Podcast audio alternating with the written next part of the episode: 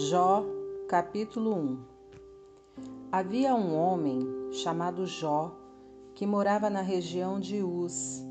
Era muito honesto, um homem de palavra, totalmente dedicado a Deus, que odiava a maldade. Tinha sete filhos e três filhas e era muito rico. Possuía sete mil ovelhas, três mil camelos, quinhentas juntas de boi quinhentos jumentos e empregados a perder de vista.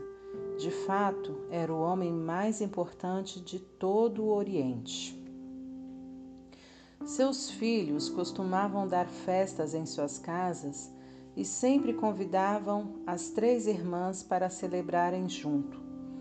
Depois das festas, Jó se levantava bem cedo e entregava uma oferta de sacrifício em favor de cada um de seus filhos pois pensava: pode ser que um deles tenha pecado, desprezando Deus em seu coração. Jó entregava sacrifícios com, constantemente. No caso de um de seus filhos ter cometido pecado. Um dia, quando os anjos vieram prestar contas ao Eterno, Satanás, o acusador, veio com eles o Eterno olhou para Satanás e perguntou: Por onde você andou? Satanás respondeu ao Eterno: Andei por toda parte, para ver como estavam as coisas na terra. O Eterno disse a Satanás: Você notou meu servo Jó? Não há ninguém como ele, homem honesto, leal à sua palavra, totalmente consagrado a Deus e que odeia a maldade. Satanás retrucou: Então, o Senhor acha que Jó é assim por pura bondade de coração? Ora, ninguém é tão bom assim.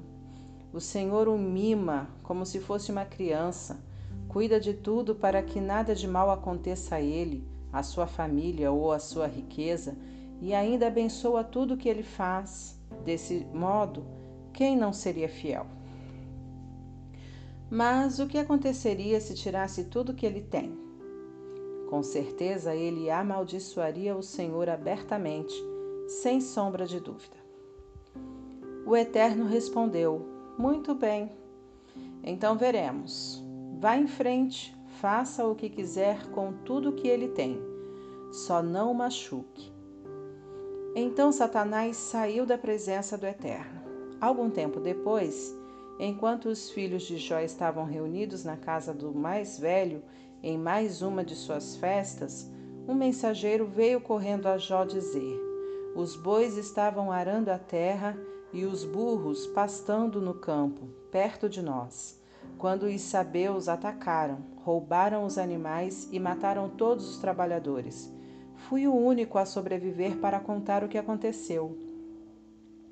O homem ainda estava falando quando outro mensageiro chegou e disse: Raios caíram do céu e fulminaram as ovelhas e os pastores. Fui o único a sobreviver para contar o que aconteceu. Ele ainda não havia acabado de falar quando outro mensageiro chegou com a notícia. Três grupos de caldeus vieram e atacaram os camelos e massacraram os peões.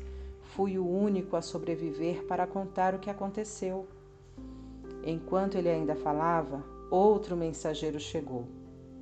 Seus filhos estavam numa festa na casa do irmão mais velho quando um furacão veio do deserto e destruiu a casa toda. Os jovens foram atingidos e morreram. Fui o único a sobreviver para contar o que aconteceu.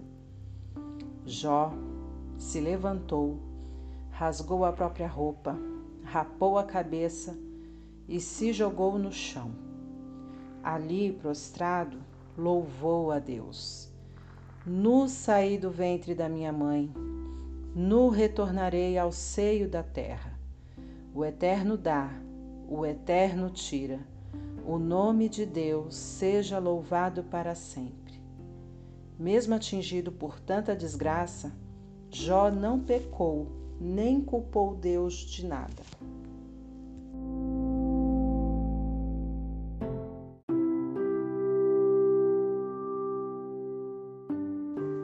Capítulo 2 Um dia, quando os anjos vieram prestar contas ao Eterno, Satanás também apareceu. O Eterno olhou para Satanás e perguntou: E você, por onde andou? Satanás respondeu ao Eterno: Andei por toda parte para ver como estavam as coisas na terra. O Eterno disse também a Satanás: Você notou meu servo Jó? Não existe ninguém como ele. Existe? Homem honesto e leal à sua palavra, totalmente consagrado a Deus e que odeia a maldade. Como ele é íntegro, você até tentou destruí-lo, mas não deu certo. Satanás respondeu: Um homem faria qualquer coisa para salvar a própria vida. Então, o que aconteceria se tirasse a saúde dele? Com certeza, ele amaldiçoaria o Senhor abertamente, sem sombra de dúvida. O Eterno disse: Muito bem, então veremos. Vá em frente você pode fazer o que quiser com ele, mas preste atenção, não tire a vida dele. Satanás saiu da presença do Eterno e atacou Jó com uma terrível doença. Jó ficou coberto de úlceras e de feridas da cabeça aos pés. Elas coçavam e doíam tanto que ele pegou um caco de vaso quebrado para raspar as feridas sentado no meio de cinzas. Então sua mulher disse: E você ainda vai manter sua integridade? Amaldiçoe Deus e acabe com isso de uma vez.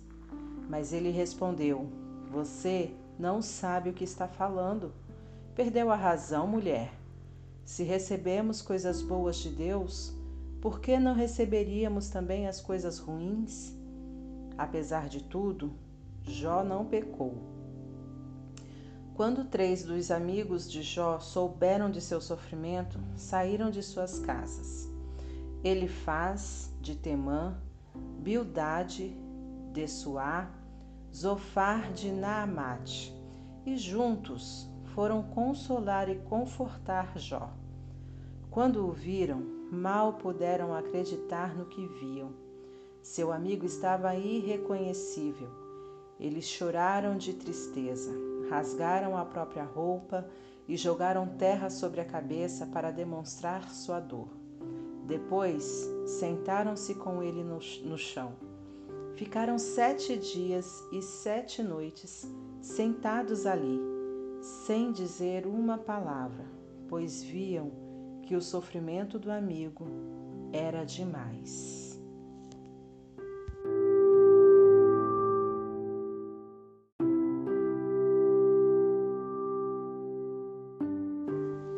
Capítulo 3 O grito de Jó. Finalmente, Jó quebrou o silêncio em voz alta, amaldiçoou a si mesmo. Apaguem o dia em que nasci, esqueçam a noite em que fui concebido, que aquele dia seja transformado em trevas. E que Deus, lá em cima, esqueça o que aconteceu. Apaguem-no dos livros que a escuridão mais sombria se apodere do dia do meu nascimento, seja envolto pela neblina e engolido pela noite. Que as trevas dominem a noite em que fui concebido, risquem-na do candelário, do calendário, e que nunca mais seja contada como qualquer outro dia. Que aquela noite seja reduzida a nada, que nenhum grito de alegria daquela noite jamais seja ouvido, que os mestres em maldição amaldiçoem aquele dia, que seja engolido pelo monstro do mar, o Leviatã. Que suas estrelas da manhã percam o brilho e fiquem à espera da luz do dia que nunca vem. Que nunca mais vejam a luz do amanhecer, porque não impediu que eu saísse do ventre da minha mãe, que eu vivesse essa vida cheia de aflições. Por que não morri ao nascer? expirando ao sair do ventre materno? Porque havia braços para me embalar e seios para me alimentar? Eu poderia agora descansar em paz, dormir para sempre, sem sentir dores, ao lado de reis e autoridades em ruínas, ou ainda com poderosos cheios de ouro e prata. Porque não fui enterrado assim que nasci, como um bebê abortado que nunca viu a luz? Lá o perverso não incomoda mais e os cansados têm enfim o merecido descanso. Lá os prisioneiros dormem tranquilos, não acordam mais com o barulho dos guardas. Ricos e pobres, simples e poderosos estão ali, e os escravos estão livres dos seus senhores. Por que Deus se importa em dar luz ao miserável? Por que deixa viver uma pessoa cheia de amargura? Os que desejam desesperadamente a morte e não conseguem, os que a procuram mais do que o maior tesouro do mundo, que consideram o dia de sua morte o dia mais feliz da sua vida. Qual o sentido da vida? Quando ela já não faz mais sentido? Por que Deus permite que vivamos se fechou todas as saídas? Em vez de comida, só me vêm lágrimas. Em vez de água para beber, servem-me gemidos de angústia. O pior dos meus medos tornou-se realidade. O que eu mais temia aconteceu. Meu repouso é perturbado e minha paz está destruída. Nenhum descanso me restou. A morte invadiu a vida.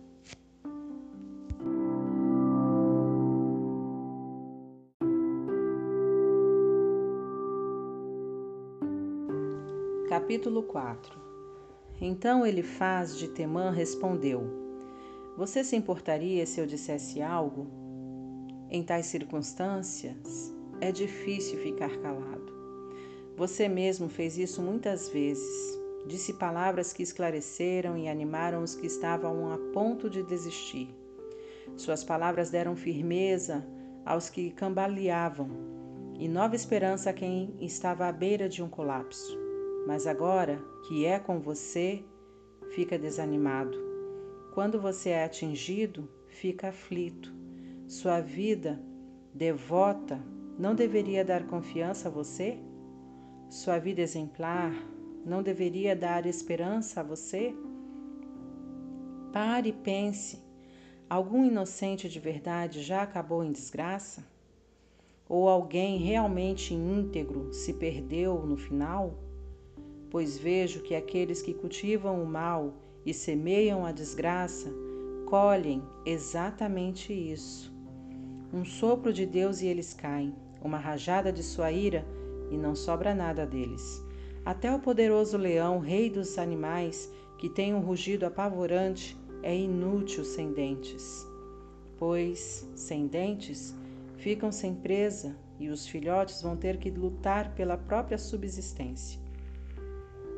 Uma palavra veio a mim em segredo, como um sussurro chegou aos meus ouvidos.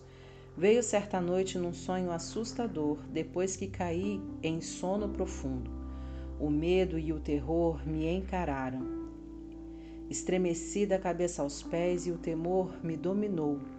Um espírito estava ali e fez arrepiar os meus cabelos. Não sei descrever o que apareceu ali. Era um vulto diante de mim. E em meio ao silêncio, uma voz abafada ouvi. Como um mero mortal poderia ser mais justo que Deus?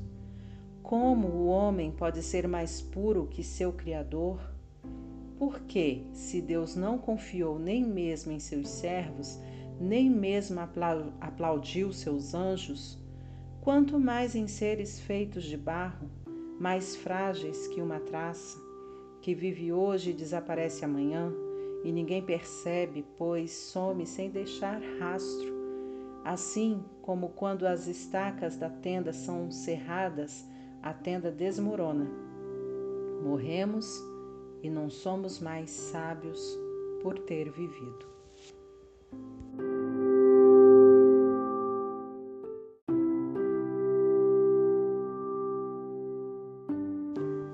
Capítulo 5 Peça ajuda, Jó, se acha que alguém responderá.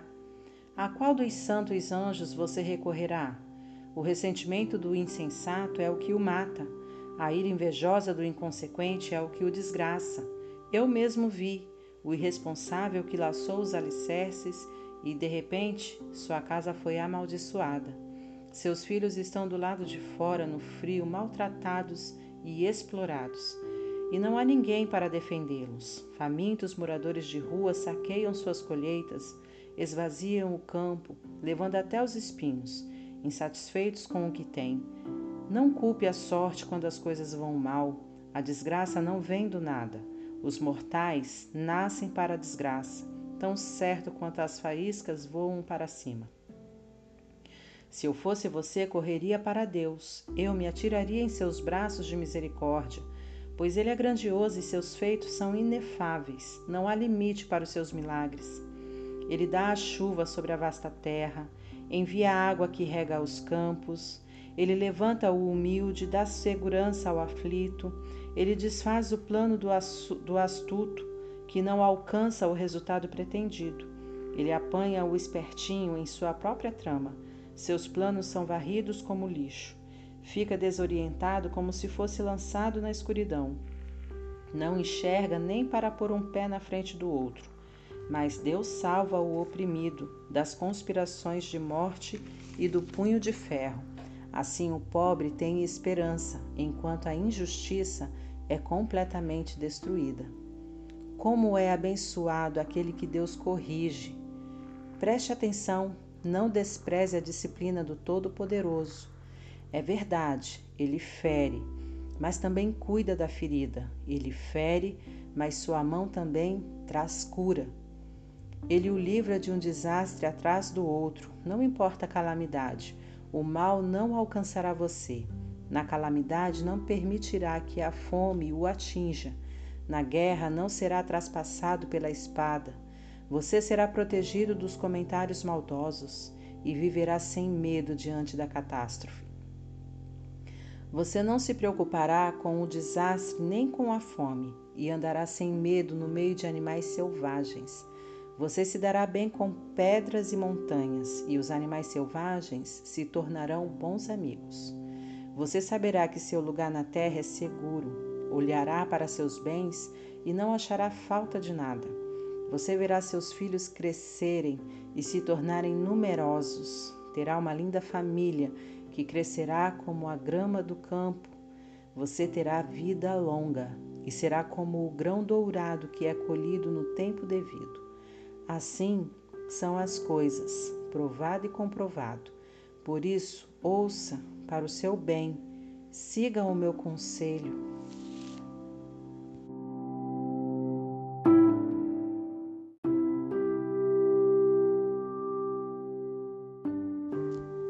Capítulo 6 Jó respondeu: Se minha aflição pudesse ser pesada, se pudesse empilhar toda a carga de amargura, seria mais pesada que toda a areia do mar.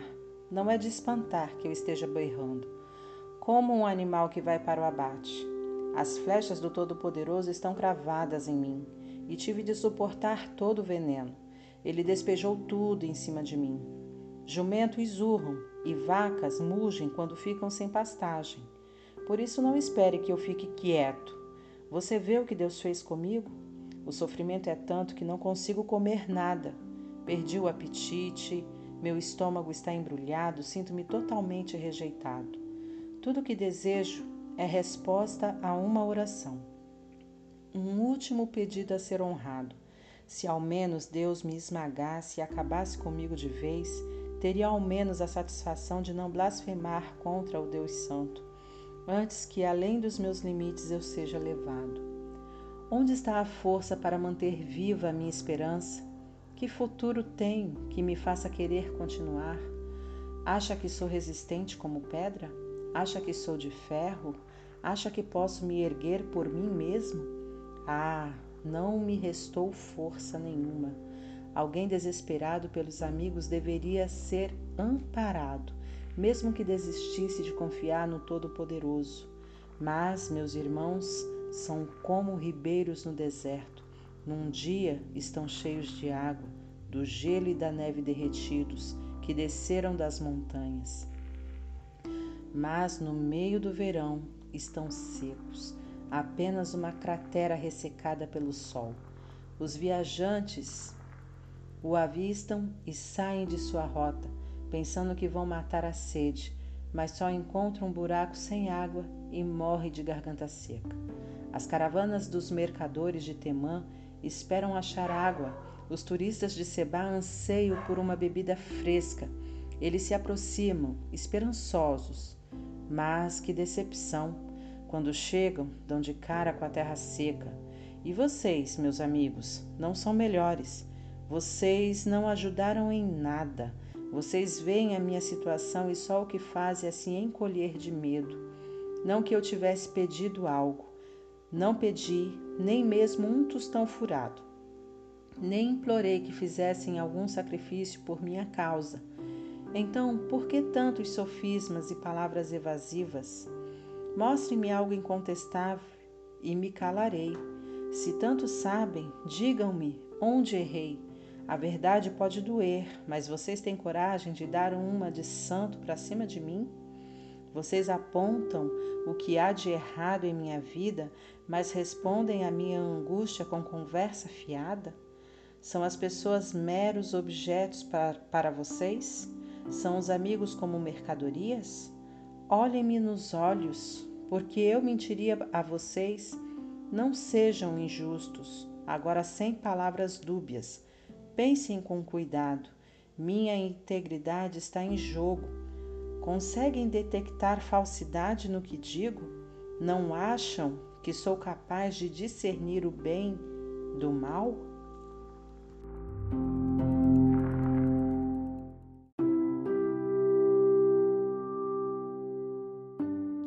Capítulo 7 A vida não é uma luta? Não é como estar debaixo de uma escravidão dura? Como os trabalhadores do campo que esperam ansiosos o fim do dia, como os que não têm nada a esperar senão o dia do pagamento? Estou entregue a uma vida que vagueia e não chega a lugar nenhum. Meses de engano, noites de aflição e desgraça.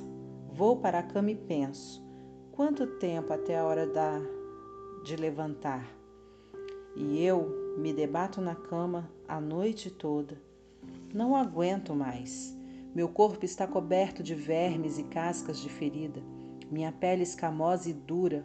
O pus não para de vazar. Meus dias passam mais rápido que as mãos do mais hábil tecelão. Prosseguem até o fim, sem esperança. Deus, não esqueça que sou apenas um sopro. Estes olhos viram pela última vez a bondade e vocês já viram meu fim. Continuem olhando, mas não restará nada para ver. Como uma nuvem evapora e para sempre desaparece, os que vão para a sepultura jamais retornam, para a família jamais irão voltar, os amigos nunca mais irão encontrar. E assim, não vou ficar calado, vou dizer em alto e bom som: minha queixa contra o céu é muito amarga, mas honesta. Querem pôr em mim uma mordaça, como quem deseja que simplesmente a tempestade pare e o mar, e o mar se acalme? Quando penso, vou para a cama e quem sabe eu melhore, ou um cochilo me fará bem, surgem pesadelos para me assustar e visões de apavorar. Preferiria ser enforcado e morrer, a continuar desse jeito, viver. Eu desprezo esta vida. Quem precisa disso? Deixem-me sozinho, minha vida não vale nada, não passa de fumaça. O que são os mortais para que te importes com eles e gaste com eles parte do teu dia, para que venhas toda manhã saber como estão? Nunca deixarás de olhar para mim? Não me deixarás só, nem para que eu respire? Mesmo tendo pecado, como isso pode ferir-te, se és maior que tudo, responsável por todos os homens? Por que me tornei o teu mais importante alvo? Por que simplesmente não perdoa meus pecados e começas do zero comigo? Do modo que as coisas vão, logo estarei morto. Olharás para cima e para baixo, mas já não estarei por perto.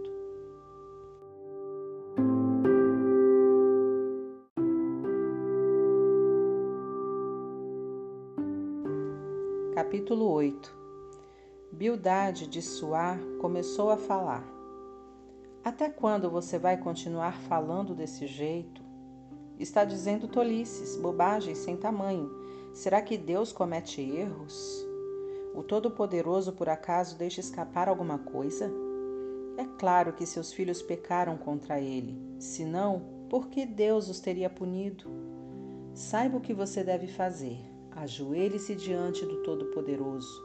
Se você é tão inocente e justo como diz, não é tarde demais.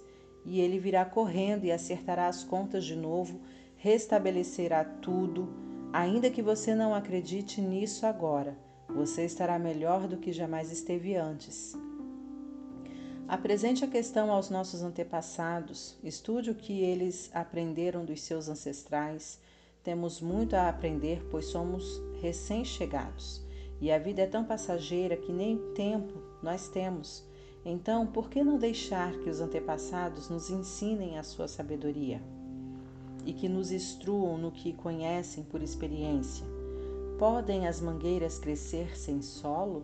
Podem os deliciosos tomates existir sem água? As flores não são lindas antes de serem colhidas? Mas, sem solo ou água, murcham mais rápido que a grama. Isto é o que acontece com quem se esquece de Deus. Sua esperança não dá em nada, a vida dele está por um fio, pois toda confiança está em coisas frágeis como a teia de aranha. Uma sacudida e o fio se rompe. Tenta se agarrar a ela e o fio cede. Ou são como espinheiros que brotam à luz do dia, invadindo o jardim. Esparramam-se para todo lado, estragando as flores, e agarram-se até mesmo nas rochas. Mas, quando o jardineiro os arranca pela raiz, o jardim nem sequer nota sua falta. Quanto antes o perverso foi embora, melhor. Assim a boa planta pode crescer em seu lugar. Não há como Deus rejeitar quem é bom e com certeza não ajuda o que é mal. Deus fará você rir de novo. Você ainda vai pular de alegria. Seu inimigo vai se dar mal e ele verá seu castelo de cartas desmoronar.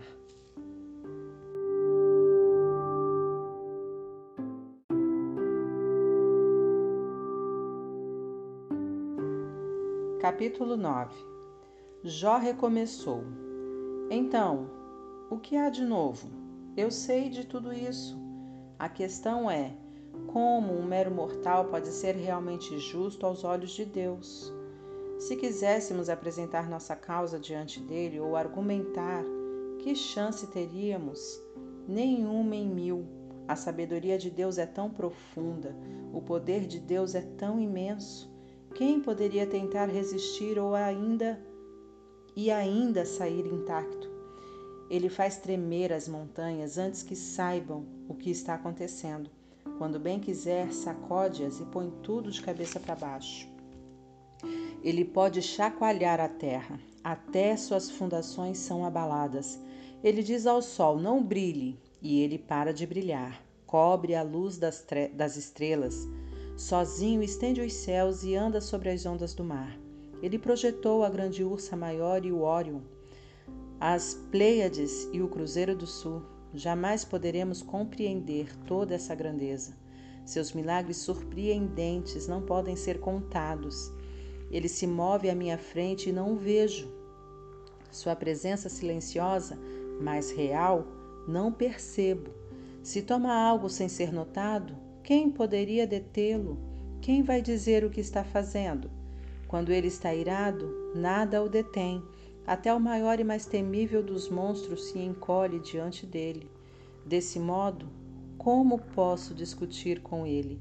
Como vou apresentar uma defesa diante de Deus? Ainda que eu seja inocente, nunca poderia argumentar. Só posso me jogar a seus pés e pedir pela misericórdia do juiz. Mesmo que eu apelasse para Deus e ele me respondesse, ainda não acreditaria que me ouviu. Ainda sou jogado de um lado para o outro e as feridas se multiplicam, se multiplicam sem motivo. Nem mesmo posso retomar o fôlego. O sofrimento só vai crescendo. Se é para ver quem é mais forte, ele vem se brincando. Se for para a justiça, quem poderia intimidá-lo, intimá-lo?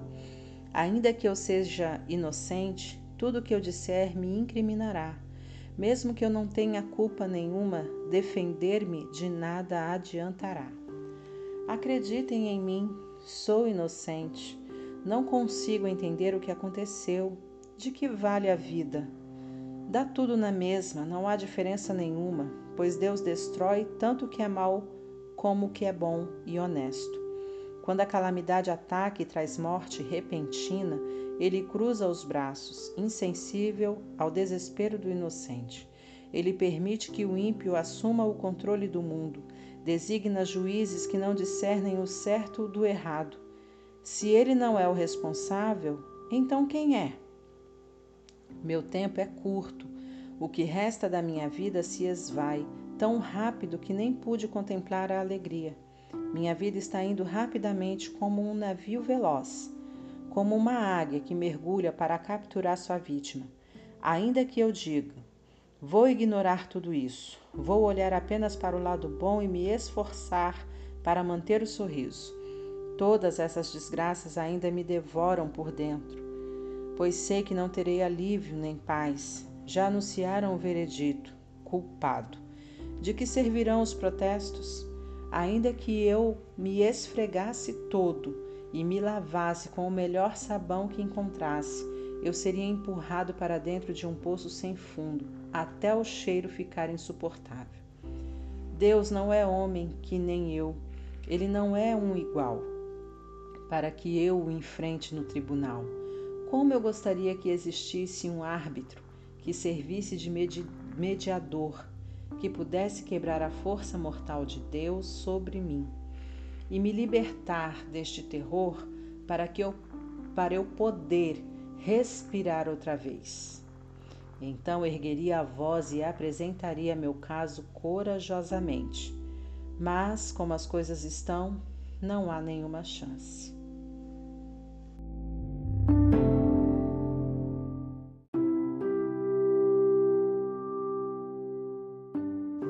Capítulo 10 Não suporto mais esta vida, não aguento mais. Por isso coloco tudo para fora sem guardar nada, toda a queixa e amargura da minha alma. Jó orou. Vou apresentar o que está no meu coração. Deus, não me declares culpado, sem permitir que eu saiba qual é a acusação. Tu mesmo me criaste e disseste que era bom então, por que me fazes passar por tanto sofrimento?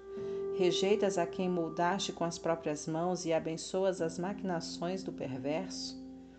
Não enxergas como nós mortais? Será que olhas a aparência? Não estás limitado ao tempo como nós. Tens toda a eternidade para realizar tuas obras. Então, por que tanto procuras em mim culpa e pecado, como se buscasse agulha no palheiro? Sabes que não sou culpado, sabes também que ninguém pode me ajudar. Tu me formaste como um vaso com tuas mãos, mas agora vais me quebrar em pedacinhos? Lembras a bela obra que fizeste com barro? Agora vais me reduzir a pó? Oh, a maravilhosa concepção, o encontro do masculino com o feminino. Que grande milagre! A pele, os ossos, o músculo e o cérebro Tu me deste a vida, amor insondável, acompanhaste de perto até o meu respirar. Mas nunca me contaste esta parte da história, nem imaginava que havia algo mais, que se eu desse um passo, um passo em falso, tu perceberias e não deixarias nada passar. Se sou mesmo culpado, estou perdido, mas se sou inocente, não é melhor, continuo perdido. No meu interior flui a, a amargura. Estou totalmente mergulhado em aflição. Tento me defender da melhor maneira possível, mas tu és forte demais para mim, implacável, como um leão à espreita. É impossível. Sempre encontras novas testemunhas contra mim, e tua ira só aumenta e se acumula sobre a minha dor. Então, por que me fizeste nascer? Quem me dera ninguém nunca tivesse me visto. Eu gostaria de jamais ter vivido, ter sido sepultado sem jamais ter respirado. Não poderia encerrar agora a discussão sobre minha vida? Poderias dar uma trégua para que possa sorrir por um momento? antes que eu morra e seja sepultado, antes que esteja num caixão fechado, banido, sem retorno, para a terra dos mortos, onde pela escuridão serei escondido.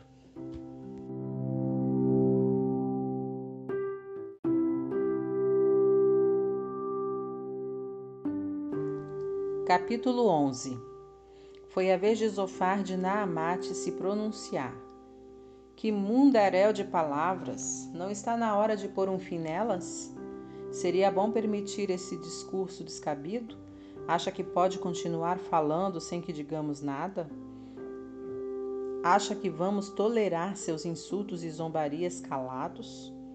Você alega: minha doutrina é perfeita e minha conduta é impecável. Ah, se Deus mostrasse uma fração da mente dele e dissesse o que pensa de você, Desejo que ele mostre a você o que é a sabedoria de verdade, pois a verdadeira sabedoria é bem cheia de complexidade. Mas esteja certo disso. Você ainda não recebeu nem a metade do que merece. Você acha que pode explicar os mistérios de Deus? Acha que pode traçar um perfil do Todo-Poderoso? Deus é muito mais elevado que sua mente, mais profundo do que pode compreender. Ele se estende além dos horizontes da terra é muito maior que todo o oceano e mar. Se ele ordenar que o prendam ou arrastá-lo para o tribunal, o que poderá fazer? Ele percebe de longe a mentira e reconhece a maldade à distância. A Deus ninguém engana. Assim, o ignorante só será sábio no dia em que a mula aprender a falar. Mas fique tranquilo, se você abrir o coração pedir ajuda a Deus e para Ele estender as mãos, se limpar das mãos o pecado e recusar-se a acolher o mal em casa, você poderá encarar o mundo sem sentir vergonha e andar seguro, sem medo nem culpa. Você se esquecerá das suas angústias, elas não passarão de vagas lembranças. O sol vai raiar e brilhar para você, e toda sombra será dispersa ao romper da manhã. Confiante de novo e cheio de esperança, você descansará, olhará em volta e desfrutará toda a segurança. Bem acomodado e sem grandes preocupações, você será procurado por muitos por causa de tanta bênção. Mas o ímpio não verá nada disso.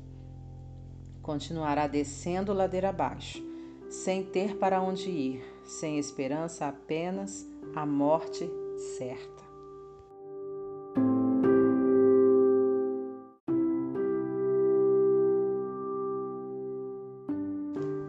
Capítulo 12 Jó respondeu: Vocês falam como especialistas. Até parece que quando morrerem não sobrará ninguém para ensinar os outros a viver. Mas lembrem-se de que eu também penso, e vocês não são melhores que eu. Ora, não é preciso ser especialista para saber essas coisas. Estou sendo ridicularizado pelos meus amigos. Então, esse é o homem que conversava com Deus ridicularizado sem piedade nem dó. Vejam, o homem que nunca errou. É fácil para quem está no bem bom acusar, para o próspero desprezar os que estão na pior. Os desonestos residem em segurança nas fortalezas, e os que insultam Deus vivem no luxo. Eles pagam um ídolo para receber proteção. Mas perguntem aos animais, deixem que ensine vocês. Os pássaros podem dizer o que está acontecendo. Observem a terra, aprendam dela o básico, ouçam. Os peixes do mar dirão a vocês o que sabem. Não está claro que todos eles concordam em que Deus é soberano e que tudo está em suas mãos, cada alma vivente, cada criatura que respira? O ouvido distingue as palavras, assim como o paladar distingue as comidas. Vocês acham que os mais velhos detêm o monopólio da sabedoria, que é necessário ficar velho para entender a vida? A verdadeira sabedoria e o poder legítimo pertencem a Deus. Com ele aprendemos a viver e por que viver. Se ele derruba alguma coisa, é para valer. Se ele prende alguém, não tem escape. Se ele retém a chuva, prevalece a seca. Se ele libera a água, a tudo inunda. Poder e sucesso pertencem a Deus. Tanto o enganado como o enganador devem responder a ele. Ele despe os especialistas de suas credenciais, expõe os juízes como tolos sem critério, ele desnuda os reis das vestimentas luxuosas e amarra um trapo em volta de sua cintura. Ele despe os sacerdotes dos seus mantos e demite os altos oficiais de seus cargos. Ele faz calar a voz dos sábios e dos anciãos tira o bom senso e a sabedoria. Ele despreza as celebridades e desarma o forte e o poderoso. Ele ilumina o que está escondido em lugares profundos e escuros e converte a densa escuridão na luz do meio-dia. Ele faz nações surgir e se extinguir, faz crescer um povo e dispersa-o. Ele tira a razão dos líderes do mundo e os faz andar por terra sem rumo. Eles tateiam no escuro, cambaleando como bêbados.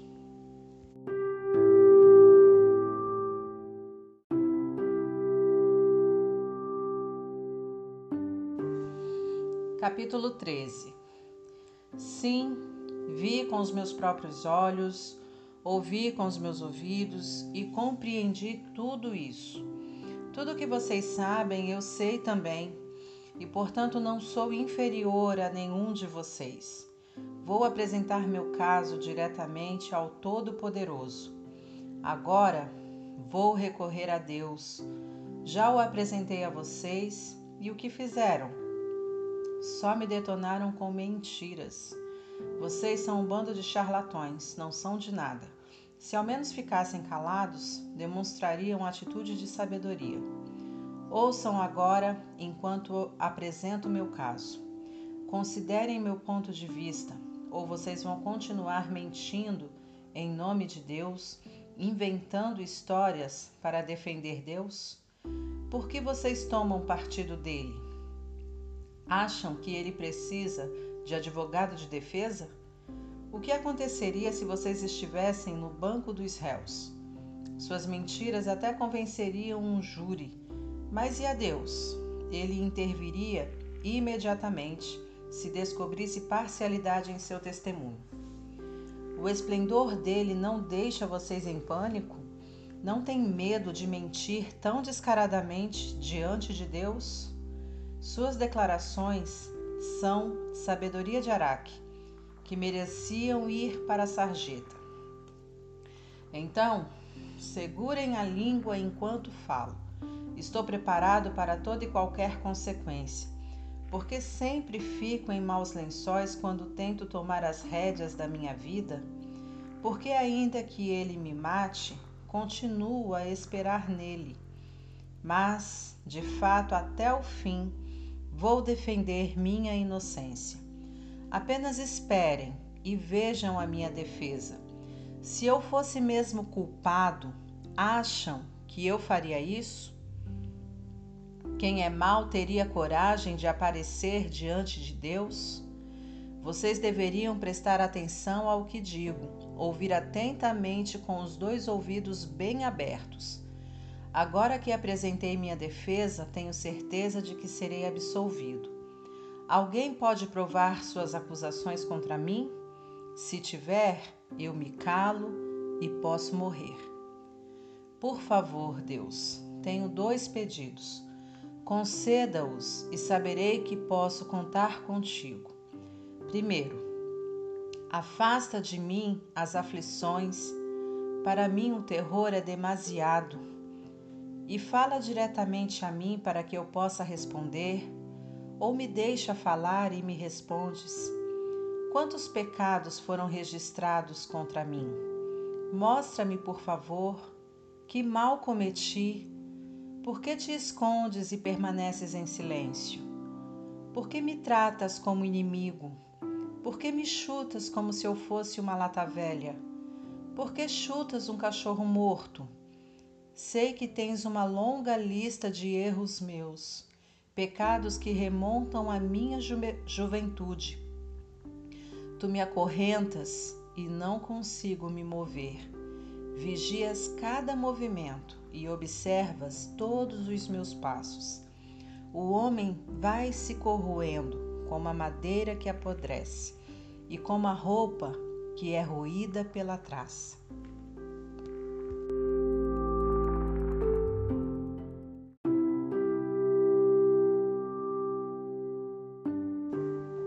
Capítulo 14 O homem é tão frágil, sua vida é curta e cheia de angústia, como uma flor que brota e logo murcha, tão passageira como a sombra de uma nuvem. E por que gastas teu tempo comigo, um ser tão insignificante? Por que te dás ao trabalho de me arrastar para o tribunal? Não dá nem para discutir. Esperas alguma coisa de nós? A vida do homem é tão limitada. Tu já sabes, pois decidiste nosso tempo de vida. Estabeleceste os limites e ninguém pode ultrapassá-lo. Então, dá um pouco de descanso até que se cumpram os dias estabelecidos. Pelo menos para a árvore sempre há esperança. Derrube-a e ainda terá uma chance. Ela brotará novamente, mesmo que as raízes sejam velhas e retorcidas e seu tronco morra na terra. Mal sente a água e ela torna a vida, brota e cresce como uma planta nova. Mas e o ser humano? Ele morre e não tem volta. Dá seu último suspiro e tudo se acaba. Como a água do lago evapora e o leito do rio seca, assim o homem se deita e jamais se levantará. Por que simplesmente não me enterras e te esqueces de mim por um tempo, até que tua ira tenha diminuído? Poderias estabelecer um prazo para que para te lembrares de mim de novo. Se o homem morrer, viverá novamente? Eu pergunto. Durante todos estes dias difíceis, continuo esperando pelo dia em que receberei libertação saudoso da criatura que fizeste. Tu me chamarás e eu responderei. Vigiarás cada passo que eu der, mas não contarás quanto errei. Meus pecados estão amarrados num saco, atirados ao mar, e irão para o fundo do oceano. Mas, assim como a montanha pode desmoronar e as rochas mudam de lugar, as águas desgastam as pedras e o chão sofre erosão. Nossa esperança é reduzida a pó. Tu és demais para nós e sempre tens a última palavra.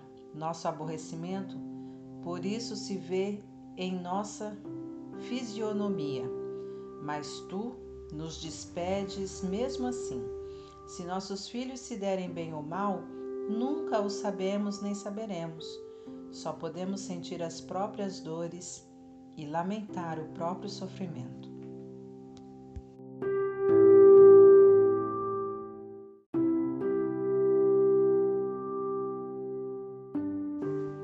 Capítulo 15 Elifaz de Temã falou pela segunda vez.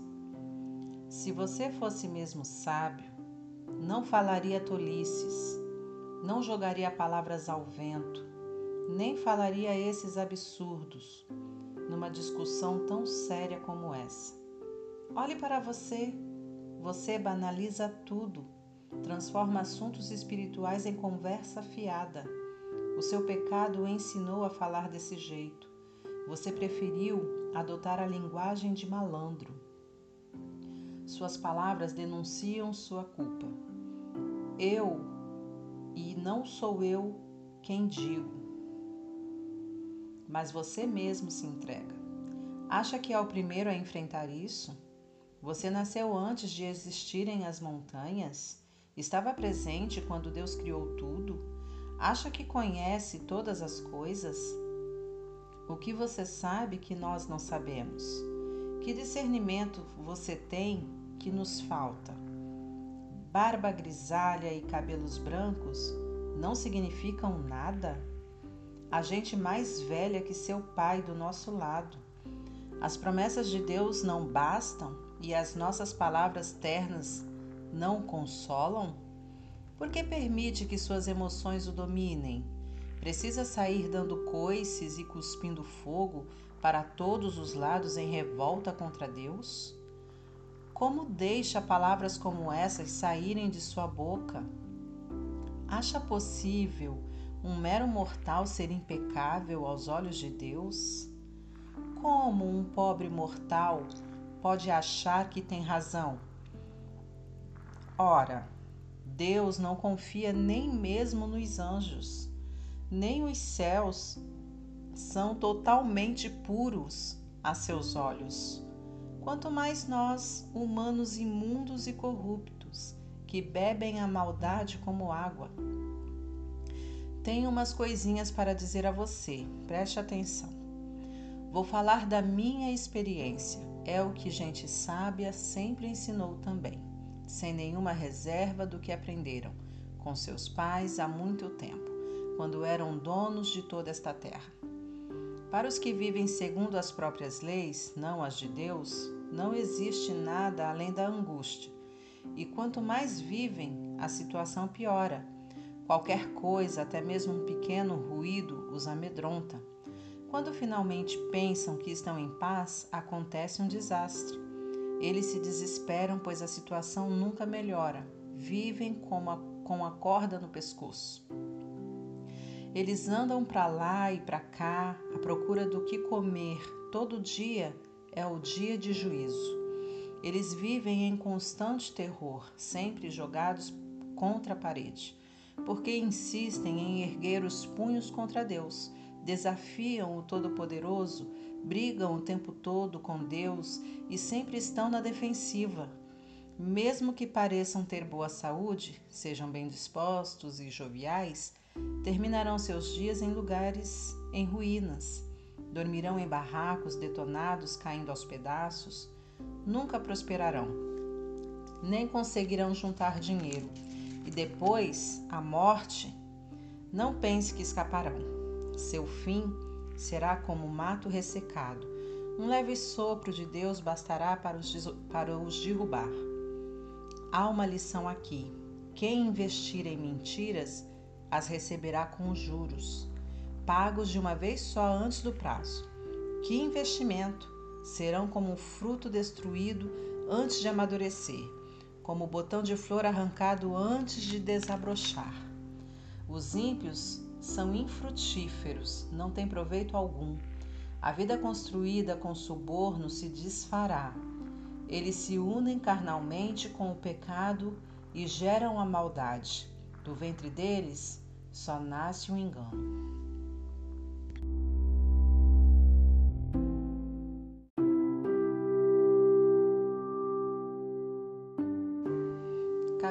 16 Então Jó se defendeu. Já ouvi mais do que podia aguentar. Vocês são consoladores de Araque. Será que esse papo furado não acaba nunca? Qual o problema de vocês? Por que insistem tanto nisso? Se vocês estivessem na minha pele, eu poderia até falar do mesmo jeito, despejar um monte de sermões e obrigá-los a ouvir tudo, mas nunca faria isso. Eu os consolaria e confortaria, tentaria aliviar as coisas, não torná-las piores. Quando falo, não me sinto melhor. Se me calo, também não ajuda em nada. Estou esgotado. Deus, tu me destruíste a mim e minha família. Estou seco, sou apenas pele e osso. Assim mostras ao mundo que estás contra mim. Quando me olho no espelho, vejo um testemunho do que fizeste a mim. Tua ira me dilacera, teus dentes me rasgam em pedaços, e meus inimigos lançam os olhares ferozes para mim. As pessoas me apontam o dedo, ridicularizam e batem em mim. Todos se juntam para me perseguir. E Deus apenas olha e permite que os ímpios façam isso. Eles fazem o que querem comigo.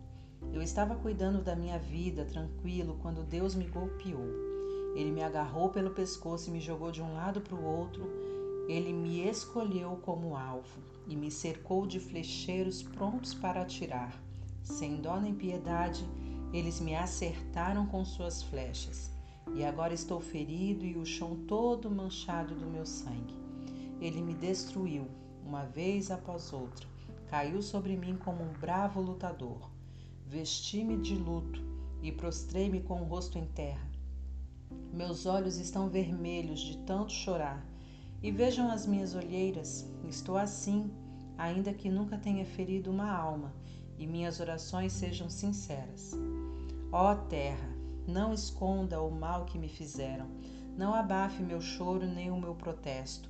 Saibam que há alguém no céu que conhece a verdade sobre mim, o advogado que pode limpar o meu nome, meu protetor, meu amigo, enquanto as lágrimas dos meus olhos são derramadas diante de Deus. Ele defende um pobre mortal perante Deus, como se defende um grande amigo. Pois faltam somente alguns anos para que eu tome o caminho sem volta.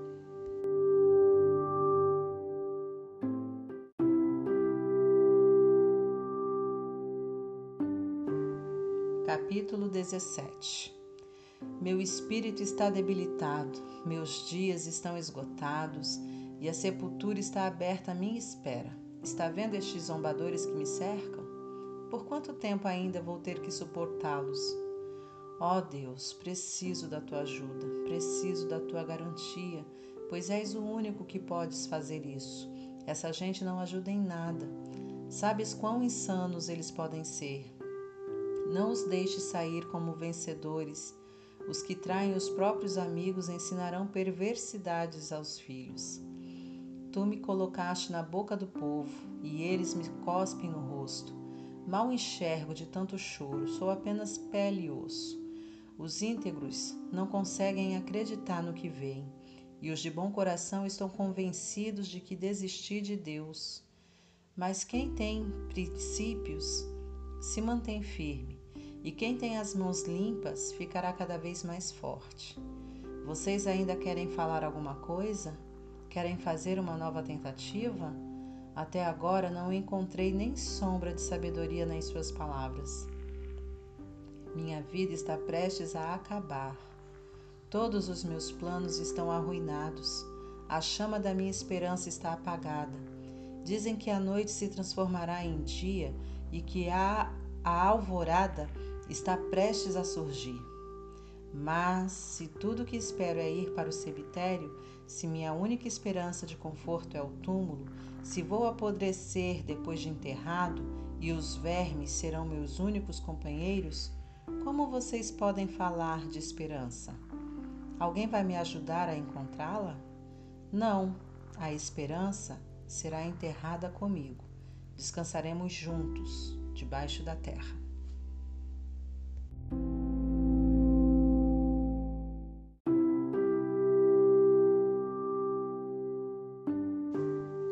Capítulo 18 Bildade de Suá entrou na conversa. Vamos parar com esse jogo de palavras? Francamente, seja razoável e poderemos conversar. E por que você trata seus amigos como animais? Você olha para nós como se não soubéssemos coisa alguma por que acha, se acha tanto? Quer que o mundo todo se adapte a você? A realidade deveria mudar por sua causa? A regra é essa: a luz dos ímpios se apaga, o seu brilho diminui e se extingue. A casa deles escurece, a lâmpada de sua vida é apagada, seus passos fortes tornam-se vacilantes e tropeçam nas próprias armadilhas ficam enroscados na própria emboscada. Seus pés ficam presos, bem presos pelo laço. Eles tropeçam nas cordas que esconderam e caem na cova que eles mesmos cavaram. O terror vem de todos os lados. Eles correm o mais rápido que podem, as aflições estão prontas para devorá-los. A desgraça está prestes a lançar-lhes as garras são arrancados do conforto de seu lar docilar e levados direto para a morada da morte. A vida deles se esvai em fumaça. O fogo e o enxofre espalham-se por suas ruínas, suas raízes apodrecem e seus galhos secam. Eles nem serão mais lembrados, serão enterrados como indigentes sem nome.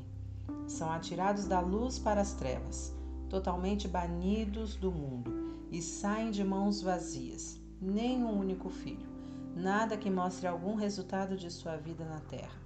Do Oriente ao Ocidente, todos estão apavorados e horrorizados com o fim deles. Vejam, é isso que acontece com os perversos. Esse é o fim dos que ignoram Deus.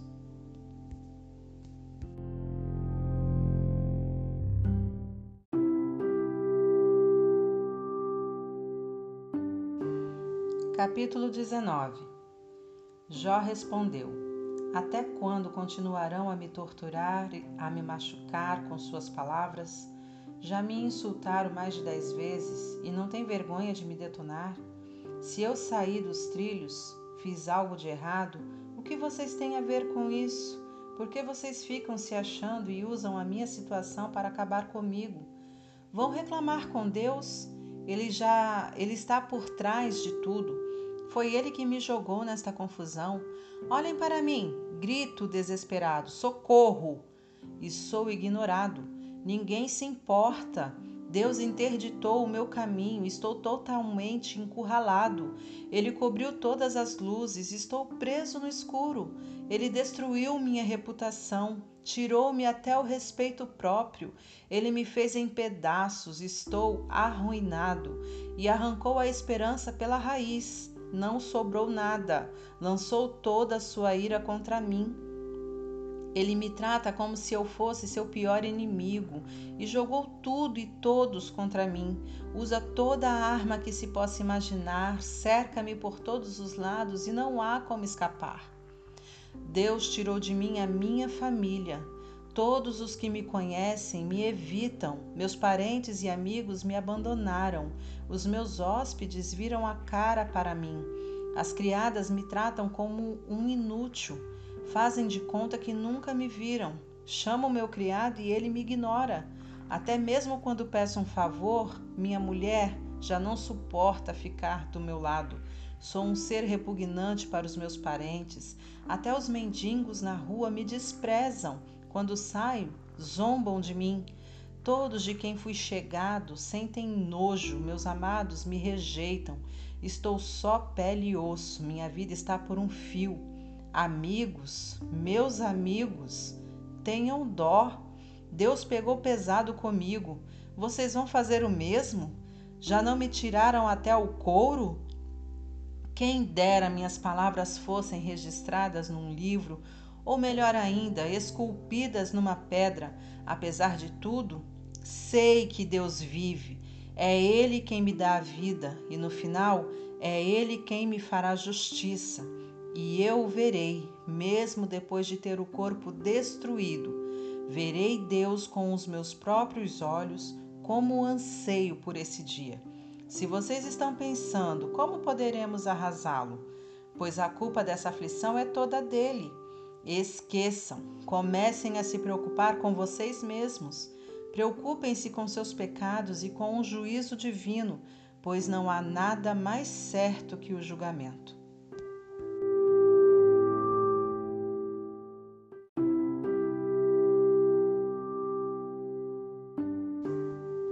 Capítulo 20 Zofar de Naamate tomou a palavra outra vez. Não posso acreditar no que estou ouvindo. Você me irritou. Chegou a me dar nó no estômago. Como ousa insultar a minha inteligência desse jeito? Por isso contesto. Você não conhece nem mesmo o básico? Não sabe que as coisas são assim desde o início? Desde que a humanidade existe no mundo? A alegria do ímpio tem vida curta a felicidade dele é momentânea. Pode ser que o orgulho do ímpio chegue aos céus e sua arrogância seja tanta que toque as nuvens, mas no fim ele acaba sentado num monte de esterco. Quem o conheceu e olha, diz: onde ele foi parar? É tão passageiro quanto um sonho do qual não se lembra. Desaparece como se fosse ilusão. Já foi importante, mas agora é como um João ninguém. Passa despercebido, não importa onde vá. Seus filhos vão mendigar na rua para restituir a todos de quem tirou vantagem. Em pleno vigor da vida, ainda que jovem, morrerá. Ele saboreia o mal como uma iguaria, degusta a maldade sem pressa, deixa na boca para saborear mais, e como aprecia o mal. Mas depois o estômago revira, causa forte intoxicação alimentar. A comida refinada tem de vomitar, e Deus o faz colocar tudo para fora. A maldade que engoliu torna-se veneno e o mata. Não poderá aproveitar nada do que conseguiu nem um banquete, nem festa, nem um bom vinho, tem de devolver tudo o que ganhou, sem nem ter a chance de desfrutar o seu trabalho. E por quê? Porque explorou o pobre e tomou o que não lhe pertence. Aquele que nega a Deus nunca está feliz com o que tem, e sua ganância não dá folga. Ele ajunta muita coisa, mas não consegue se agarrar a nada. Quando pensa que já tem tudo, o desastre acontece é servido como um bom prato de miséria. Quando a barriga está cheia, Deus dá uma amostra de sua ira e depois despeja todo o seu furor sobre ele. Se foge de um desastre, vai de encontro a outro. Ele é atirado de um lado para o outro, espancado até a morte. O horror assombra sua casa e tudo que tem escoa pelo ralo. A vida dele deu perda total. Não tem onde cair morto, não possui mais um tostão furado. Deus arrancará suas roupas sujas de maldade e as pendurará à vista de todos. Sua vida é arrasada como por um terremoto, pois nada pode resistir à ira de Deus. Aí está. Esse é o plano de Deus para o ímpio. Isso é o que o aguarda.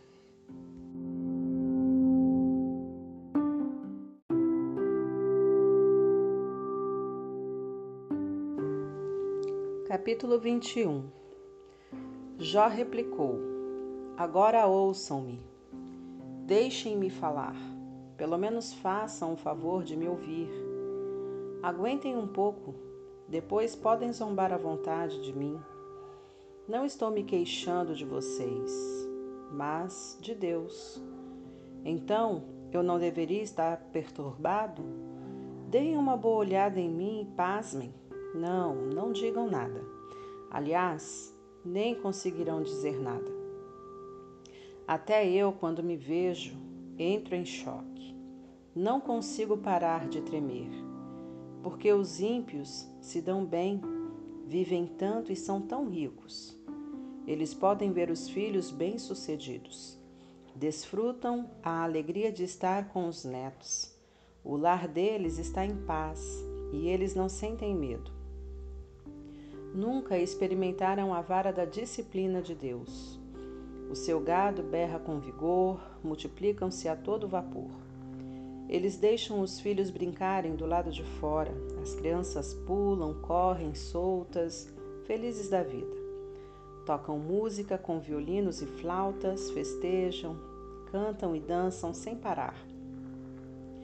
Desfrutam uma vida boa e longa e morrem sem dor durante o sono. Dizem a Deus: Deixa-nos em paz. Não queremos saber dos teus planos. Quem é o Todo-Poderoso e por que devo obedecer a Ele? O que ganhamos com Ele? Mas cometem um grande erro. Eles acham que são deuses. E como sei disso? Passo bem longe dessa gente. Quantos ímpios fracassados conhecem? Ou quantos foram detonados pela desgraça? ou ainda foram pegos de jeito na esquina. Quantas vezes são varridos como simples palhas? Não muitas. Vocês podem dizer: Deus está guardando o castigo para os filhos deles. Então pergunto: por que não agora? Para que saibam o que fizeram. Eles precisam aprender a lição e sentir na pele todo o peso da ira de Deus pois nem devem ligar para a família, uma vez que estiver terminando sua vida. Mas quem somos nós para dizer a Deus o que fazer? Ele lida com assuntos além do que podemos compreender. Alguns morrem na flor da idade, quando tudo está a favor deles, quando a vida é plena, fartura e vigor. Outros morrem amargos e desolados, sem nunca provar o sabor da felicidade mas ambos são postos lado a lado na morte, Não é possível distinguir um do outro. Não me iludo. Sei do que vocês são capazes, dos planos que maquinam para me derrubar. Ingenuamente dizem que os castelos dos maus desabarão, que as conquistas dos ímpios entrarão em colapso. Já perguntaram aos viajantes o que acham disso? Não ouviram deles histórias de gente má que nunca sofreu punição, que nunca pagou coisa alguma por suas maldades? Ninguém os confrontou com seus crimes? Nunca arcaram com as consequências de seu pecado? Em vez disso, tiveram funerais de luxo com tudo o que tinham direito. São colocados cuidadosamente em sepulturas caras, acompanhados de uma multidão a lhes cortejar com mentiras. Ainda esperam que eu seja consolado por suas palavras? O consolo de vocês é uma grande farsa.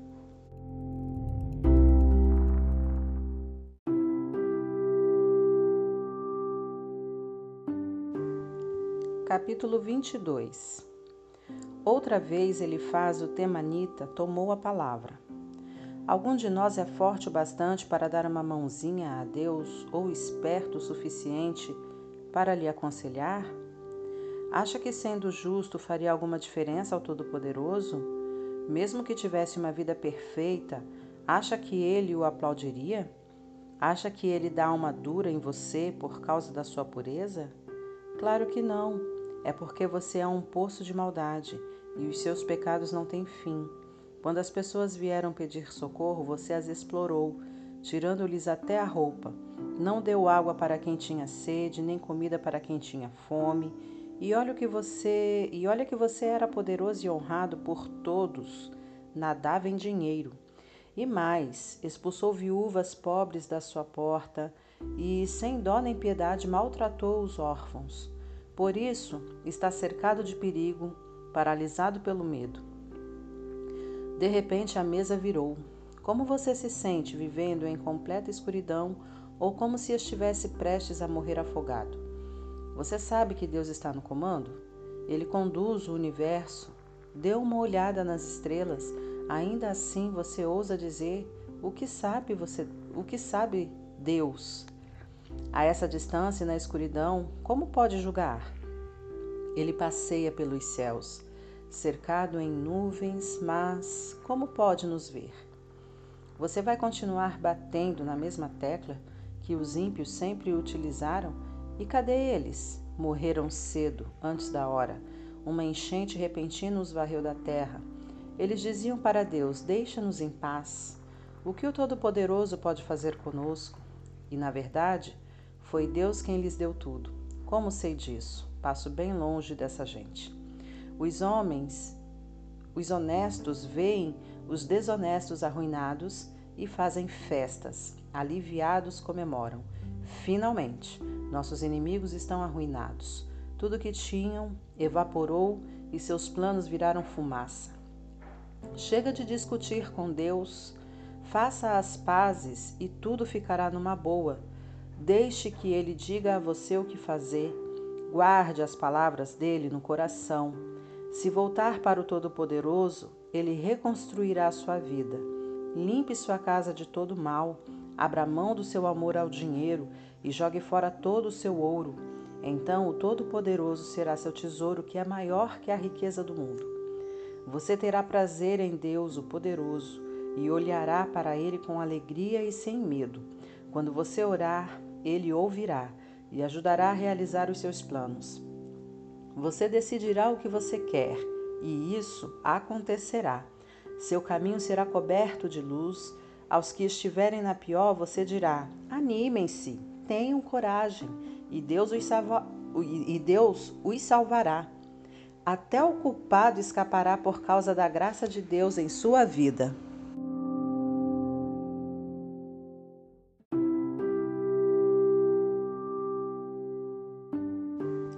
Capítulo 23 Jó respondeu: Não vou desistir, vou em frente, pois minha queixa é legítima Deus não pode me tratar assim, não é justo.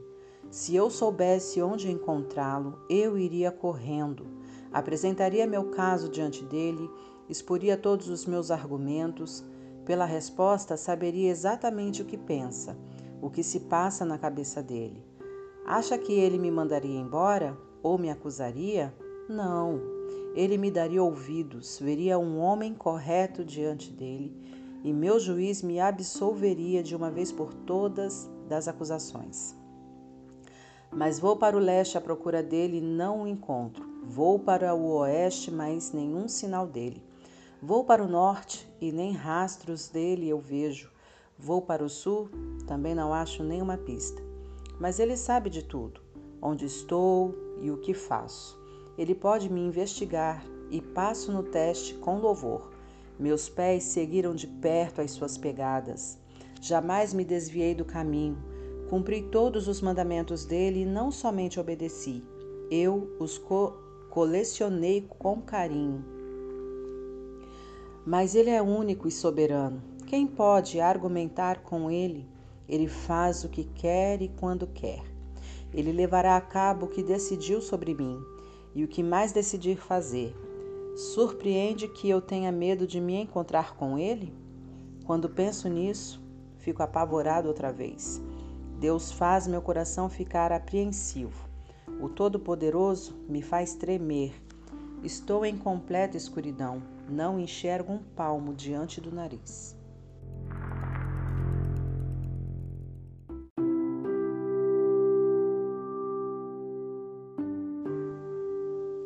Capítulo 24 Mas por que o Todo-Poderoso mantém segredo do dia do juízo? Ele bem poderia abrir o jogo para os que o conhecem. Há pessoas que vivem de matar, de roubar, mentir e trapacear. Exploram o pobre e tiram proveito do humilde. Empurram o desamparado para o fundo do poço, ameaçam a vida dos mais fracos os pobres, como animais de rua, reviram os lixos em busca de comida. Eles se alimentam dos restos dos ricos e sobrevivem de esmolas. Sem casa, passam as noites na rua a tremer de frio. Não podem contar com nenhum abrigo, ficam à mercê da situação, chuva e vento forte. Amontoam-se e abrigam-se onde dá. Filhos que mamam são tirados de sua mãe Filhos de pobres são roubados e vendidos. Vestem-se de remendos e farrapos. Mesmo que trabalhem duro, passam fome. Não importa quanto trabalhem, o salário nunca é o suficiente. Pessoas gemem de dor e morrem em todo canto. Os miseráveis gritam por socorro e Deus não faz nada, como se tudo estivesse bem. Há também os que evitam a luz a todo custo que desprezam o bom caminho. Quando o sol se põe, o assassino se levanta e vai matar o pobre e roubar um indefeso. O adúltero mal pode esperar o cair da noite, pois pensa: ninguém pode me ver agora. O ladrão trabalha na escuridão. Mas, quando chega o dia, tranca-se dentro de casa, porque não quer nada com a luz. A, escura, a escuridão profunda é manhã para essa gente pois são parceiros dos terrores das trevas. Eles são facilmente levados pelas águas, tudo que tem é amaldiçoado. Tão certo como o sol quente derrete a neve, os pecadores desaparecerão no sepulcro. A própria mãe se esqueceu deles. Só servem de alimento para os vermes. Nada que é mal permanece.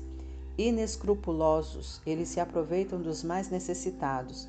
Por mais que pareçam muito bem de vida, eles não têm nada. Toda essa segurança é uma farsa. Deus está de olho neles. Podem até ter seus 15 minutos de fama, mas depois tudo acaba. Como o jornal de ontem, serão usados para enrolar os restos de comida. Fiquem à vontade. Podem provar que é tudo mentira?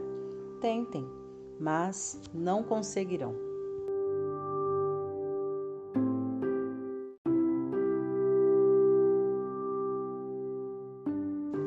Capítulo 25 Bildade de Suá atacou Jó outra vez. Deus é soberano, ele é temível. Tudo funciona de acordo com ele. Pode alguém contar os seus exércitos de anjos? Existe algum lugar onde sua luz não brilhe? Como pode um mero mortal pensar que é capaz de enfrentá-lo? Como um pobre mortal pode alegar inocência? Ora, nem mesmo a lua nem as estrelas são perfeitas aos olhos de Deus, quanto mais pobres mortais, que não passam de vermes.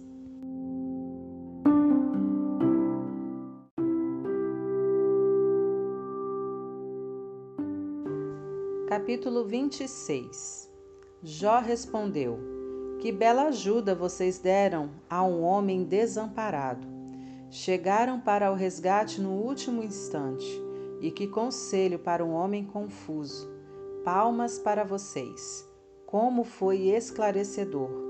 Mas onde vocês aprenderam isso? De onde vem tanta inspiração? Os mortos estão sofrendo e grande angústia atinge os que foram lançados no fundo do mar. O inferno está aberto diante de Deus e a terra da destruição está exposta. Ele estende os céus sobre o espaço sem forma, sustenta a terra no vazio. Ele acumula água nas nuvens densas que não se rompem com o peso. Ele cobre a face da lua cheia, estendendo suas nuvens sobre ela. Ele delineia o horizonte sobre o oceano que serve de limite entre a luz e as trevas. O estrondo do trovão ressoa nos céus. Ouçam, é a voz de Deus. Com seu poder, silencia as tempestades no mar. Com sua sabedoria, subjuga os monstros marinhos. Com um sopro, limpa os céus. Com o dedo, esmaga a serpente marinha. E isso é só o começo um mero vislumbre do seu poder. Imaginem o que seria de nós se ele realmente erguesse a voz.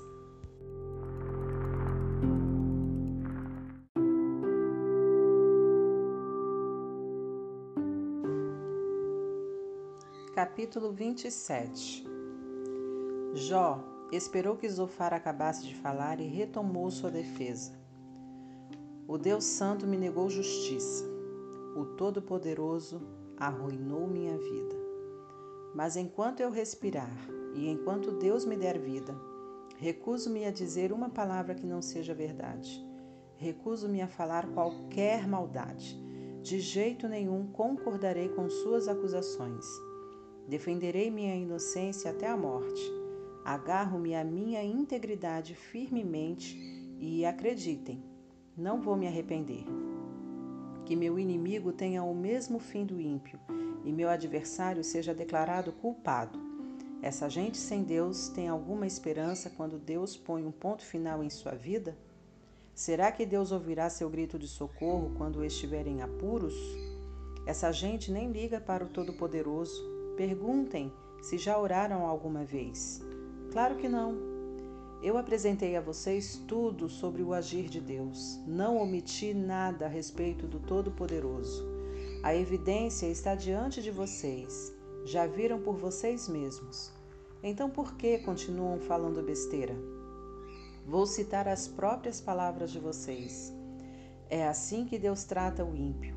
Isso é o que devem esperar do Todo-Poderoso. Seus filhos terão morte violenta nunca terão pão suficiente para pôr na mesa. Eles serão eliminados pela praga, mas nenhuma de suas viúvas derramará uma lágrima. Mesmo que acumulem muita riqueza e tenham muitas roupas finas, os honestos usarão essas roupas e os inocentes dividirão entre si tal riqueza. Eles constroem casas luxuosas, mas não residirão não resistirão a um simples inverno. Eles vão se deitar ricos, mas acordarão pobres. O pavor virá sobre eles como a enchente.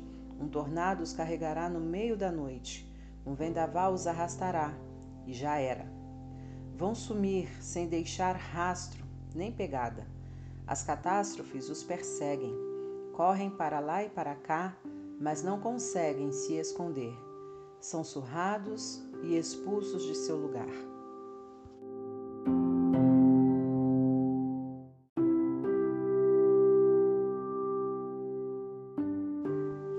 Capítulo 28 Sabemos que há minas de prata e como o ouro é refinado. Sabemos que o ferro é extraído da terra e o cobre é tirado da rocha. O mineiro penetra a escuridão, vasculha os lugares mais escondidos atrás de minério, escava no escuro sufocante, bem longe da agitação e das pessoas. Abrem um poço longe de todos e são baixados por cordas. A superfície da terra produz alimento, mas suas profundezas são como fornalha. No meio das pedras há safiras e entre rochas pepitas de ouro. Nem o explorador conhece o caminho e o trapaceiro nunca pôs os olhos nelas. O arrogante nunca passou por lá e o dono do pecado se dá conta delas. Os mineiros trabalham duro a rocha e transformam as montanhas. Eles cavam túneis através da rocha e encontram todos os tipos de pedras preciosas. Eles descobrem as nascentes dos rios e trazem os segredos da terra para a superfície. Mas onde encontrarão a sabedoria? Onde se esconde o entendimento? Os mortais não têm nenhuma pista, não têm a menor ideia de onde procurar. O abismo diz: Não está aqui. As profundezas do mar repetem: Nunca ouvimos falar dela. Não pode ser comprada nem com o mais fino ouro. Nenhuma quantidade de prata será suficiente. Nem o famoso ouro de Ofir pode comprá-la, nem mesmo diamantes e safiras. Nem ouro, nem esmeraldas são comparáveis a ela. Joias extravagantes não conseguem ofuscá-la. Colares de pérolas e rubis não merecem atenção. Isso não paga nem a primeira prestação. Extraiam todo o ouro e diamante africano, mas nada poderá ser comparado à sabedoria. Então, de onde vem a sabedoria? Onde mora o entendimento? Ela está tão bem escondida que não importa quão profundo cave, não poderá ser encontrada. Se perguntarem aos mortos, dirão: só ouvimos boatos a respeito dela. Só Deus conhece o caminho para a sabedoria, sabe exatamente onde pode ser encontrada.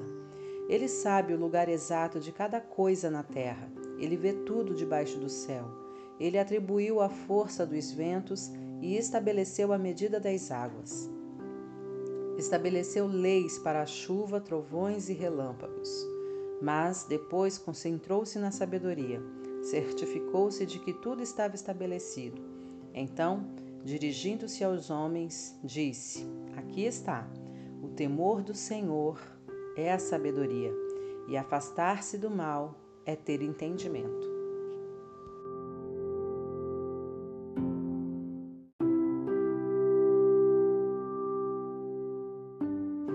Capítulo 29 Jó continuou: Ah, que saudade dos bons e velhos tempos quando Deus cuidava de mim.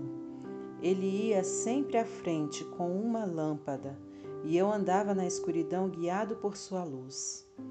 Ah, que saudade dos anos dourados quando a amizade de Deus agraciava meu lar, quando o poderoso ainda estava do meu lado e meus filhos todos em volta de mim, quando tudo dava certo e nada era tão sofrido. Quando eu ia ao centro da cidade e me sentava com os meus amigos na praça, jovens e velhos me cumprimentavam com respeito. Eu era honrado por todos na cidade. Quando eu falava, todos escutavam. Até os líderes se calavam para me ouvir. Os que me conheciam falavam bem de mim. Minha reputação ia à minha frente. Era conhecido por ajudar pessoas em dificuldades e apoiar os que estavam desanimados. O que estava prestes a morrer me abençoava. A viúva e os amigos se alegravam com minha visita. Meu relacionamento com o povo era ótimo. Eu era conhecido por ser honesto e justo. Eu era os olhos do cego, os pés do aleijado, um pai para o necessitado e um defensor do estrangeiro injustiçado. Já agarrei ladrões pelo pescoço e os fiz devolver o que haviam roubado.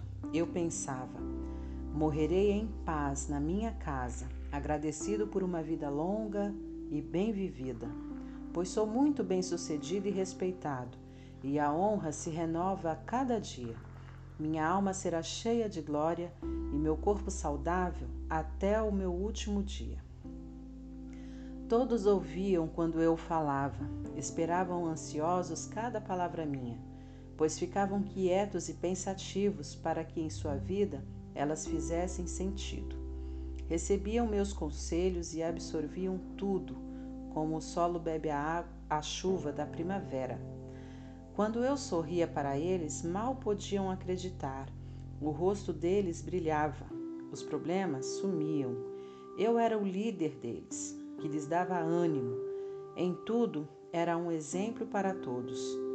Para onde eu conduzisse, eles me seguiam.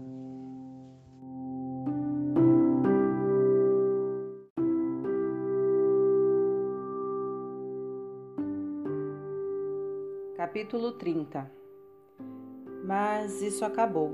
Hoje sou alvo de piadas de jovens mal educados e arrogantes. Ora, eu desprezava os pais deles, considerava-os piores que cães, que cuidam do rebanho de que me serviriam eles. Já estavam velhos e sem forças, esgotados de tanta necessidade e fome. Perambulavam de rua em rua revirando lixo e comiam o que encontravam pela frente. Foram banidos da comunidade, amaldiçoados como delinquentes. Ninguém os suportava. Eram expulsos de sua terra. Ouvia-se sobre eles nos lugares mais estranhos. Como andavam por aí como loucos varridos, um bando de mendigos sem nome, rejeitados por todos. Mas agora, os filhos deles correm atrás para me insultar e zombar da minha cara. Eles me odeiam e me ofendem, ousam cuspir no meu rosto, essa gentalha. Agora que Deus detonou a minha vida, caem matando em cima de mim. Ninguém os segura. Eles me atacam brutalmente, brutalmente de todos os lados. Me derrubam e continuam a pisotear enquanto estou caído. Eles me destroem pelo meu caminho e conseguem fazer isso de um jeito que ninguém ergue um dedo em meu socorro. Eles deitam e rolam sobre mim. Aproveitam minha fraqueza para me arruinar de vez. O pavor me assalta, minha dignidade é arrastada pelo chão e a esperança de socorro virou fumaça. Minha vida se esvai, estou condenada ao sofrimento. A noite consome meus ossos, a dor nunca para. Deus me pega pela gola e me lança, e fico rolando de dor na cama. Do mesmo modo, lanço-me na lama. Estou só o pó, só um monte de cinza. Peço socorro a ti e não tenho resposta. Estou diante de ti, mas nem olhas para mim. Tu és muito duro comigo, pois me atacas com tua mão pesada.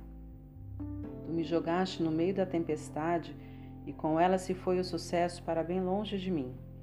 Sei que vou morrer de qualquer jeito, pois é assim que determinaste para todos. O que fiz para merecer isso? Será que ninguém ajuda quando se grita por socorro? Eu não chorava junto quando vi alguém passar necessidades? Não me entristecia por causa do pobre, mas como isso se voltou contra mim? Eu esperava o bem e veio o mal. Eu buscava a luz, mas veio a escuridão.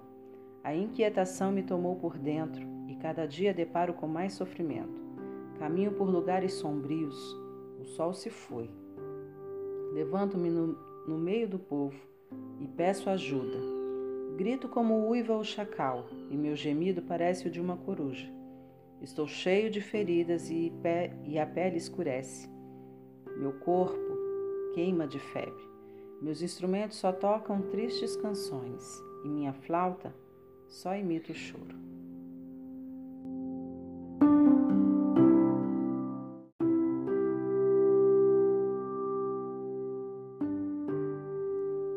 Capítulo 31 Fiz um pacto comigo mesmo nunca olhar com cobiça para uma mulher. Então, o que posso esperar de Deus? O que mereço da parte do Todo-Poderoso que está no céu?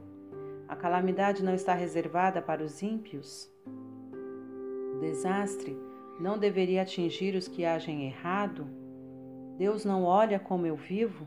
Ele não toma nota de cada passo que dou? Alguma vez andei de mãos dadas com a falsidade? Ou fui com sede ao pote para enganar alguém?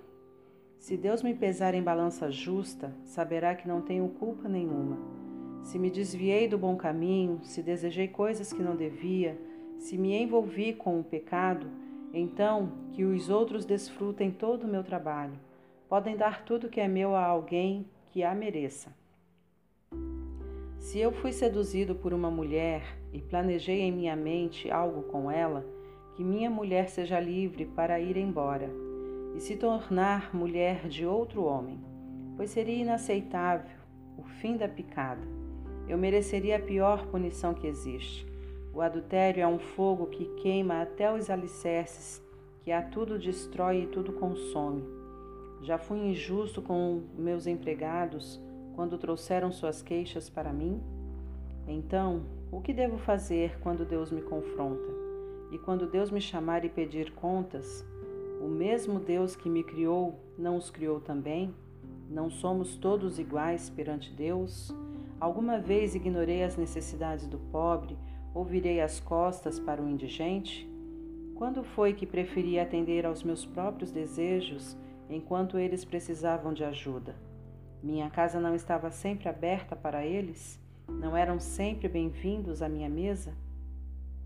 Já deixei uma família tremendo ao relento quando não tinham nada para proteger do frio, os pobres não choravam de gratidão ao me encontrar, sabendo que trazia agasalhos para eles? Se eu alguma vez usei meu poder e minha influência para tirar vantagem de qualquer que seja, então que quebrem meus braços, cortem todos os meus dedos. O temor de Deus me guardou de todas estas coisas, pois não podia fazer nada disso diante de seu esplendor. Alguma vez fiquei obcecado por ganhar dinheiro ou baseei minha felicidade em riquezas? Já me vangloriei da minha fortuna ou me exibi por estar bem de vida?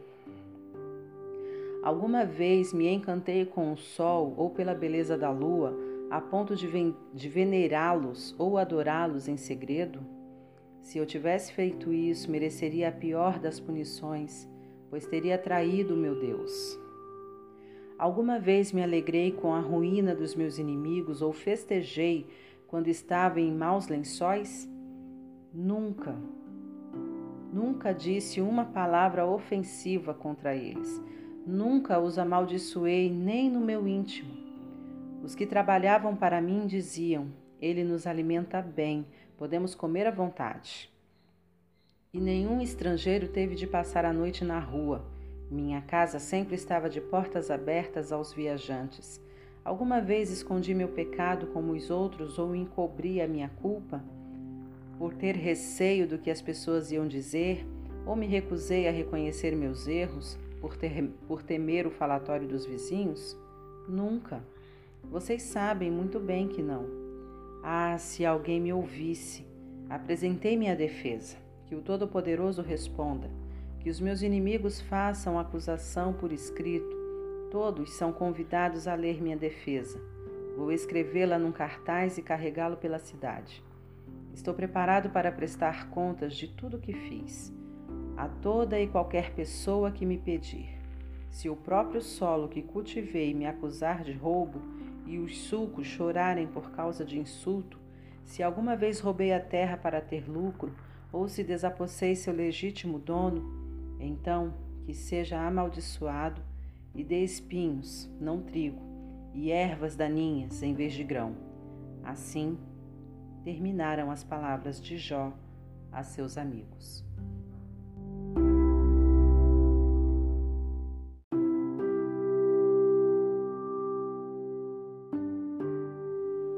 Capítulo 32 Os três amigos de Jó ficaram em silêncio estavam sem palavras e frustrados porque Jó não cedia de jeito nenhum, não admitia culpa. Então Eliú perdeu a paciência. Eliú era o filho de Baraquel, de Bus, do clã de Rão. Ele estava furioso porque Jó insistia em ter razão diante de Deus. Ele também estava zangado com os três amigos porque argumentaram tanto sem conseguir provar que Jó estava errado, mas o tinham condenado. Eliú havia se mostrado paciente enquanto falavam, porque eram todos mais velhos que ele. Mas quando percebeu que os três homens haviam esgotado seus argumentos, explodiu de raiva. Foi o que Eliú, filho de Baraquel de Bus, disse: Eu sou um jovem e vocês são mais velhos e experientes. Por isso fiquei quieto e hesitei em dar minha opinião. Pensei, a experiência fala mais alto. Quanto mais se vive, mais sábio fica. Mas vejo que estava errado. É um presente de Deus. A sabedoria vem do sopro do Todo-Poderoso. Não são apenas os mais velhos que têm sabedoria, e ficar velho não é garantia de saber o que é certo. Por isso decidi falar.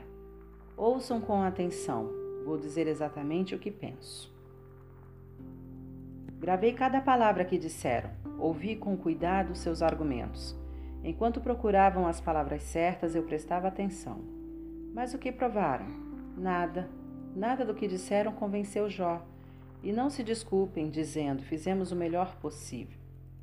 Agora só Deus para persuadi-lo. Jó ainda tem de discutir comigo. E estejam certos de que não usarei os seus argumentos. Vocês três têm mais alguma coisa a dizer? Acho que não. O que houve? Ficaram mudos? Por que eu esperaria mais, agora que estão completamente desolados? Estou pronto para apresentar meus argumentos. Estou pronto para apresentar meus argumentos. Chegou minha vez e já não era sem tempo. Tenho muito a dizer. Estou pronto a explodir. Subiu-me a pressão. Estou como um vulcão prestes a entrar em erupção. Sinto-me obrigado a falar. Não tem mais jeito. Tenho de dizer o que está no meu coração. E vou falar de maneira direta. Somente a verdade e nada mais que a verdade. Nunca fui bom em bajular, e o Criador acabaria comigo se eu fizesse isso agora.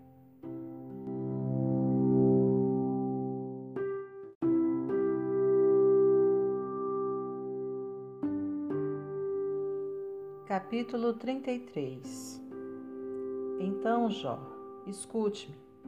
Preste atenção ao que tenho a dizer. As palavras estão na ponta da língua, prontas para serem ditas. Não tenho outro interesse nisso. Sou sincero. Falo do fundo do coração. O Espírito de Deus fez de mim o que eu sou. O sopro do Todo-Poderoso me deu vida. Se acha que pode provar que estou errado, tente. Apresente seus argumentos, defenda-se. Mas veja, Sou homem como você, iguais diante de Deus. Fomos feitos do mesmo barro. Então vamos trabalhar juntos nisso. Não fique receoso, nem se sinta intimidado. Eis o que você disse, e eu ouvi muito bem. Disse: Eu sou puro, não fiz nada de errado. Acredite, estou limpo, minha consciência está tranquila, mas Deus continua me perseguindo. Ele me trata como se eu fosse seu inimigo. Ele me atirou numa espécie de prisão e me mantém sob constante vigilância. Mas deixe-me dizer, Jó, você está completamente errado. Deus é muito maior do que o homem. Então, como ousa levá-lo a julgamento e reclamar que ele não responde às suas acusações? Deus sempre responde de um jeito ou de outro, mesmo quando não conseguimos reconhecer. Num sonho ou numa visão, quando mergulham no sono profundo, deitados em sua cama, Deus pode falar aos ouvidos deles e os intimida com advertências, para afastá-los de sua própria maldade, de alguma escolha negligente, ou para guardá-los da morte, ou ainda de uma situação sem volta. Deus pode chamar a atenção deles por meio da dor, atirando-os num leito de sofrimento, de modo que não consigam nem olhar para a comida e fiquem enjoados até de seus pratos favoritos. Eles perdem tanto peso que ficam reduzidos a osso. Eles se aproximam do desfiladeiro da morte, sabendo que pode estar respirando pela última vez. Mas se viesse o anjo e dentre os milhares que existem, um defensor para o seu caso, um mensageiro que interviesse, dando testemunho que é inocente, dizendo: Livra-o, pois vim com o resgate dele. Antes que percebesse, você estaria curado, suas forças voltariam e ficaria tinindo. Então, ajoelhe-se e ore a Deus. Você veria o sorriso de Deus e celebraria, voltaria a ficar de bem com Deus. Você não economizaria louvores a Deus. Testificando, quase arruinei minha vida e posso dizer a vocês que não valeu a pena. Mas Deus interveio e me salvou da morte certa. Estou vivo outra vez. Posso ver a luz de novo. É assim que Deus age com as pessoas. Muitas vezes é o que faz. Livra nossa alma da destruição certa para continuarmos a viver na luz. Continue ouvindo, Jó. Não me interrompa. Não terminei ainda. Mas, se sabe de alguma coisa que eu não sei, me diga. Não há nada que eu deseje mais do que ver o seu nome limpo. Por isso, continue ouvindo e não me interrompa. Vou ensinar o beabá da sabedoria a você.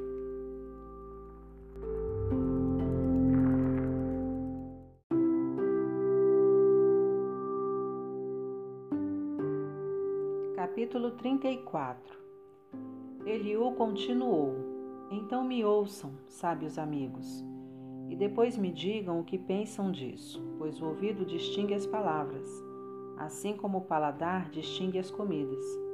Vamos trabalhar juntos para descobrir o que é certo e bom. Todos ouvimos Jó dizer: Eu estou no meu direito, mas Deus não me dá um julgamento justo. Quando eu me defendo, sou chamado de mentiroso. Não fiz nada de errado e fui punido do mesmo jeito. Já ouviram algo que superasse isso? Nada intimida esse tal Jó. Passou tempo demais em má companhia, andando com gente complicada, pois agora anda a falar como eles. É perda de tempo tentar agradar a Deus? Vocês sabem de tudo, até mesmo lidar com o assunto. Ouçam o que digo: é impossível Deus fazer o mal. O poderoso não age com maldade de jeito nenhum. Ele nos faz pagar o que é justo, nem mais nem menos. Cada um tem exatamente o que merece. É impossível Deus fazer algo reprovável. O poderoso não perverte a justiça, nem pensar. É Ele quem governa a terra. Ele sustenta o mundo inteiro em sua mão se ele decidisse reter seu sopro, todos seriam varridos do mundo. Então, Jó, use a cabeça, porque tudo é tão óbvio. Pode alguém que detesta a ordem manter a ordem? E você ousa condenar aquele que é infinitamente justo? Deus não diz sempre como as coisas são, expõe a podridão dos governantes corruptos? Por acaso ele prefere os ricos e famosos aos pobres? Não é ele responsável por todos? As pessoas que merecem não morrem sem aviso, e os governantes ímpios caem em sua maldição. E não fizemos nada para destruir os grandes, mas sabemos que Deus trabalha nos bastidores. Ele está de olho em cada pessoa e não deixa passar nada em branco. Não há escuridão nem sombra densa demais que esconda os que praticam o mal. Deus não precisa de mais provas contra eles, pois o pecado deles é o bastante. Ele destrói os poderosos sem dar satisfação e coloca outros em seu lugar. Ninguém passa despercebido durante a noite. Deus julga, pois conhece tudo o que fazem.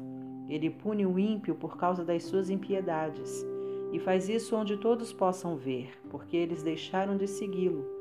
Nem cogitavam mais seguir seus caminhos. Isso foi denunciado pelo clamor dos pobres. O choro dos aflitos chamou a atenção de Deus. Se Deus permanecer calado, o que você tem com isso? Se ele vir o rosto, o que você pode fazer a respeito?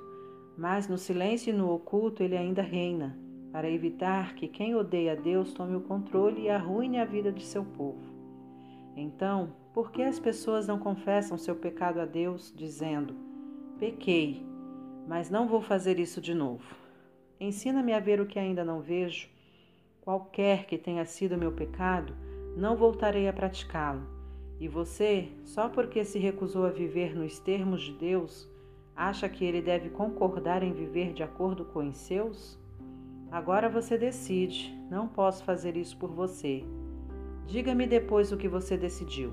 Todas as pessoas de bom senso dizem, e os sábios que me ouviram concordam. Jó é um ignorante e fala absurdos. Jó precisa ser posto contra a parede, tem de prestar contas de sua atitude a Deus. Você agravou sua situação, rebelou-se contra a disciplina de Deus, desafiou-o de modo arrogante e multiplicou acusações contra o Todo-Poderoso.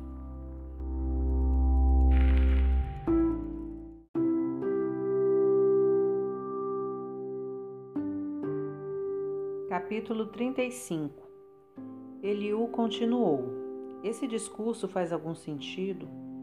Primeiro você diz: Sou inocente diante de Deus. Depois diz: Que vantagem eu tenho? Não faz a menor diferença se pequei ou não. Bem, vou provar agora que você não sabe do que está falando, nem você, nem seus amigos. Olhe para o céu, dê uma boa olhada. Vê aquelas nuvens lá em cima? Se você pecar, que diferença faria para Deus? Não importa quanto você pecou, fará diferença para Ele? Mesmo que você fosse bom, o que Deus ganharia com isso? Você acha que ele depende de suas obras? Os únicos que são afetados por você ser bom ou mal são sua família, amigos e vizinhos. Deus não depende do seu comportamento. Quando a situação piora, as pessoas pedem socorro, suplicam para que não sejam mais maltratadas, mas nunca pensam em Deus quando as coisas vão bem, quando Deus inspira canções no coração delas ensinando através de toda a sua criação a usar pássaros e animais para dar sabedoria. As pessoas se mostram arrogantes e indiferentes para com Deus até que estejam em perigo. E por isso, Deus não responde. Não há nada por trás de tais orações exceto o pânico, e o Todo-Poderoso não dá atenção a elas. Então, por que ele notaria você só porque você está cansado de esperar para ser ouvido ou de esperar que o seu caso chegue a ele e faça alguma coisa a respeito? Jó, você só fala bobagens, nem sabe o que diz.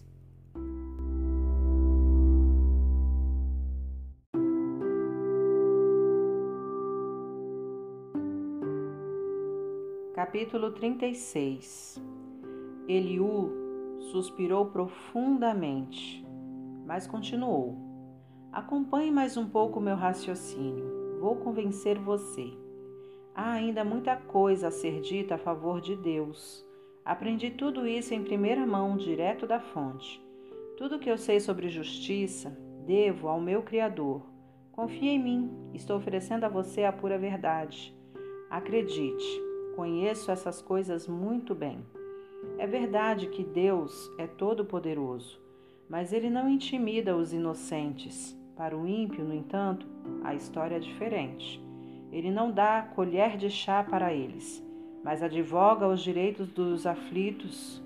Ele nunca tira os olhos do justo e sempre os honra e promove. Quando as coisas vão mal, quando a aflição e o sofrimento vêm sobre eles, Deus revela onde foi que erraram mostra como o orgulho deles causou a tribulação.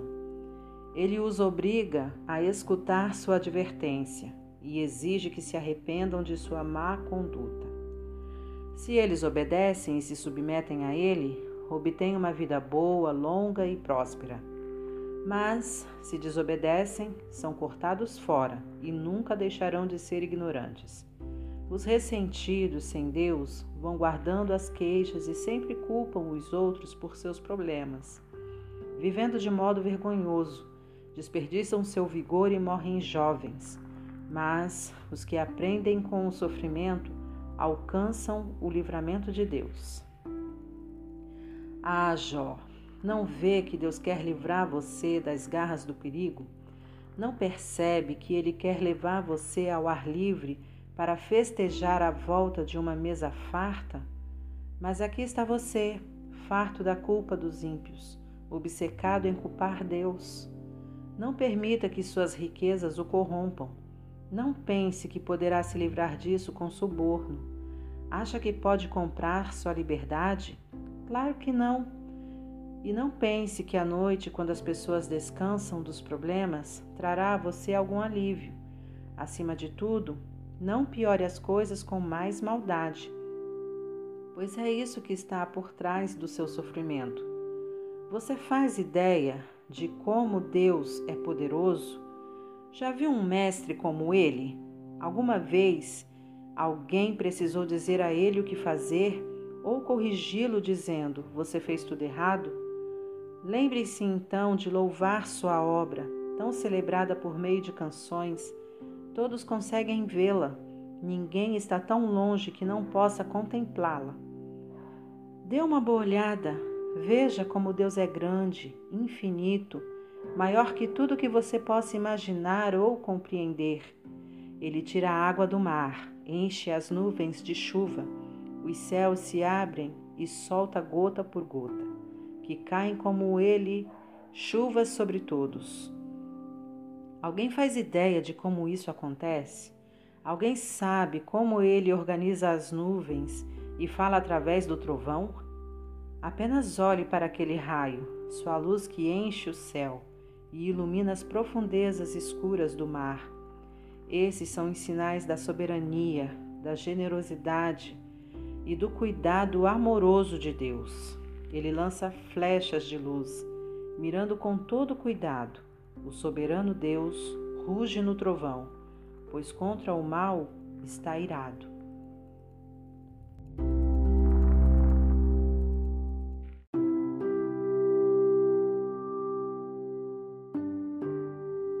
Capítulo 37 Quando isso acontece, meu coração para, fico atordoado, não consigo recuperar o fôlego. Ouça, ouça seu trovão. O trovão ecoa sua voz. Ele solta seus raios de horizonte a horizonte, iluminando a terra de um polo a outro. Em sua trilha, o trovão ecoa sua voz, poderosa e majestosa. Ele faz o possível e o impossível, nada o detém. Ninguém pode se enganar com aquela voz. Sua palavra troveja tão maravilhosamente, seus poderosos feitos vão além da compreensão. Ele ordena a neve, cubra a terra com uma manta, e a chuva encharque o campo todo. E todos reconhecem a sua obra. Ninguém pode escapar de Deus. Os animais selvagens procuram abrigo rastejando para a toca. Quando a nevasca surge no norte e a geada forma uma camada na terra, é o sopro de Deus que forma o gelo e congela lagos e rios. Sim, é Deus quem enche as nuvens de água e lança os raios de dentro delas. Ele, ele as faz funcionar no ritmo que deseja e ordena que elas façam conforme tudo que determina, seja por disciplina, seja por graça ou amor extravagante, ele se certifica de que se cumpra. Jó, você está me ouvindo? Captou tudo? Considere as maravilhas de Deus. Você tem ideia de como Deus faz tudo isso? Como faz brilhar o raio no meio da tempestade tenebrosa? como ele ajunta as nuvens e as mantém carregadas, todas essas maravilhas do perfeito conhecimento, ora, você nem consegue se refrescar num dia de calor insuportável e abafado. Então, como acha que poderá ajudar a entender o céu que é como bronze? Se você é tão esperto, nos ensine a nos dirigirmos a Deus Estamos perdidos e nem imaginamos como fazer. Acha que não tenho juízo para desafiar Deus? Assim, não arranjaria problemas? Ninguém, em sã consciência, fica olhando direto para o sol, num dia claro e sem nuvens. Assim como o ouro vem das montanhas do norte, uma temível beleza flui de Deus. Poderoso Deus, tão longe do nosso alcance, insuperável em poder e justiça, é impensável que ele trate alguém com parcialidade. Portanto, curvem-se diante dele em profunda reverência. Quem é sábio, certamente o louvará.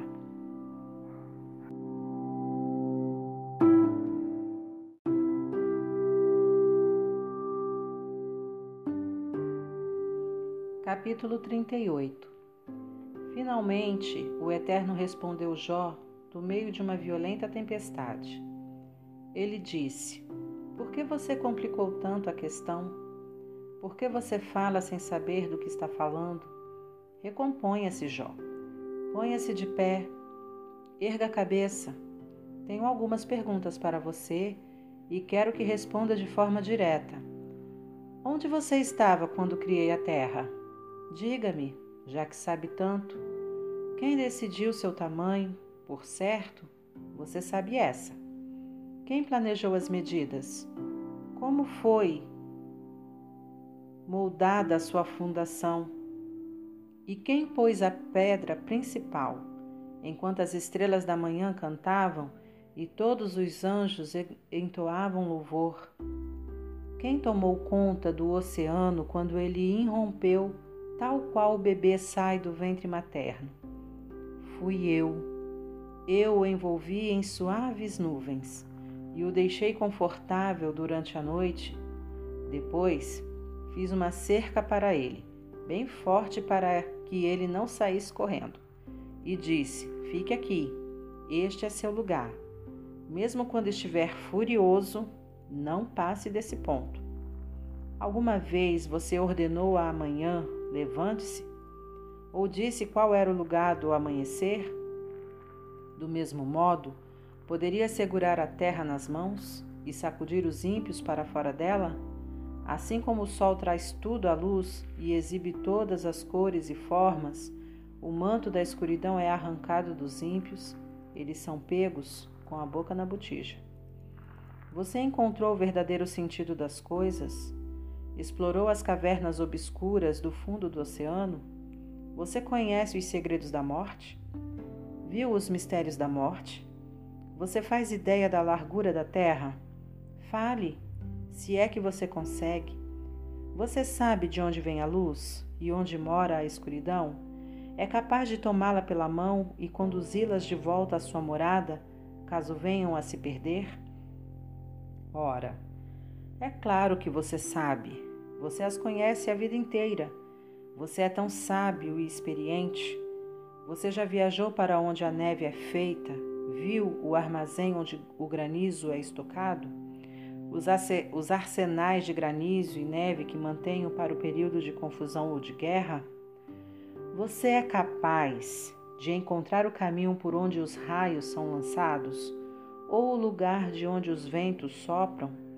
Quem você supõe que entalhou os cânions para as chuvas torrenciais e traçou a rota das tempestades de trovão? Quem você imagina que levou a água a lugares tão não habitados Há desertos que ninguém jamais viu, molhando os solos improdutivos, para que ficassem tomados de flores silvestres e grama. E quem você acha que é o pai da chuva e do orvalho, a mãe do gelo e da geada? Você não pensou nem por um minuto que essas maravilhas simplesmente acontecem, não é? Você pode chamar a atenção das belas irmãs Pleiades ou distrair o Órion de sua caçada, você pode fazer Vênus surgir no céu ou fazer a ursa maior e seus filhotes sair para brincar? Você conhece a lei dos céus e das constelações? Sabe como elas afetam as coisas na terra? Você pode chamar a atenção das nuvens e decretar uma pancada de chuva? Pode controlar os relâmpagos e fazê-los obedecer às suas ordens? Quem deu sabedoria ao coração e entendimento à mente? Alguém sabe o bastante para contar todas as nuvens ou virar os barris de chuva do céu? Quando a terra está, está fendida e seca e o chão duro como tijolo? É você que ensina a leoa a se aproximar silenciosamente da sua presa e satisfazer o apetite de seus filhotes, quando eles se arrastam em sua toca, esperando famintos pela comida? E quem alimenta os corvos, quando seus filhotes gritam para Deus, batendo as asas porque não tem comida?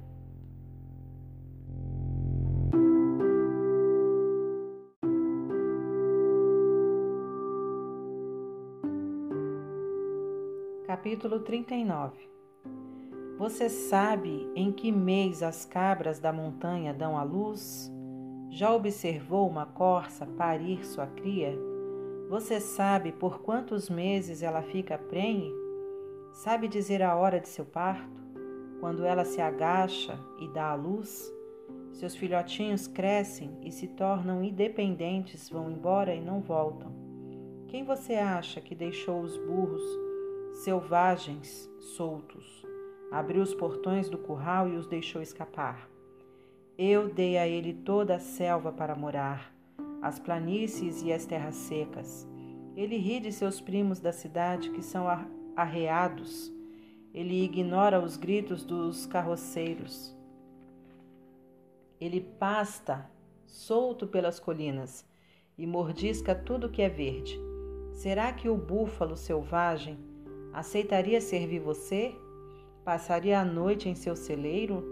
Você imagina amarrar o seu arado num búfalo e levá-lo para o campo?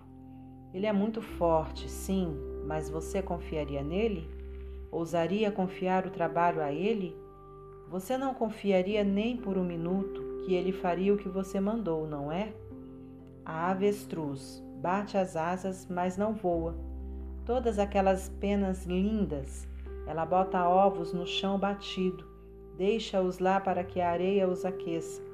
Não se importa que possam ser pisados ou quebrados por algum animal selvagem. Ela é negligente com os filhotes, como se nem fossem dela. Não se importa com nada. Ela não foi criada muito esperta, isso é claro. Não foi dado a ela um pingo de bom senso. Mas quando ela corre, ah, como corre! Brincando, ela deixa o cavalo e o cavaleiro comendo poeira. Foi você quem deu ao cavalo a coragem e o adornou com uma bela crina? Você o criou para cavalgar orgulhosamente e espalhar medo com seus nobres relinchos? Impetuoso, ele bate com as patas no chão, impulsivo e determinado, e depois sai à luta. Ele ri do perigo destemido, não tem medo da espada, o barulho e o tinido da aljava e da lança não amedrontam. Ele se agita e, ao soar da trombeta, sai correndo a galope. Ao som da trombeta, ele relincha poderoso, sente a excitação da batalha à distância e capta o estrondo dos gritos de guerra. Foi depois de uma aula sua que o falcão aprendeu a voar a estender as asas seguindo seu caminho? Você ordenou que a águia levantasse voo e ensinou a fazer seu ninho nas alturas, perfeitamente à vontade no alto do precipício, invulnerável no cume do penhasco?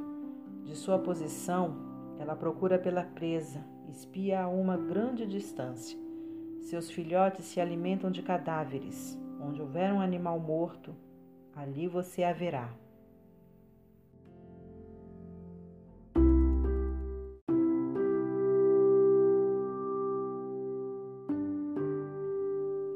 Capítulo 40 O Eterno então perguntou a Jó diretamente: Agora, o que você tem a dizer em sua defesa?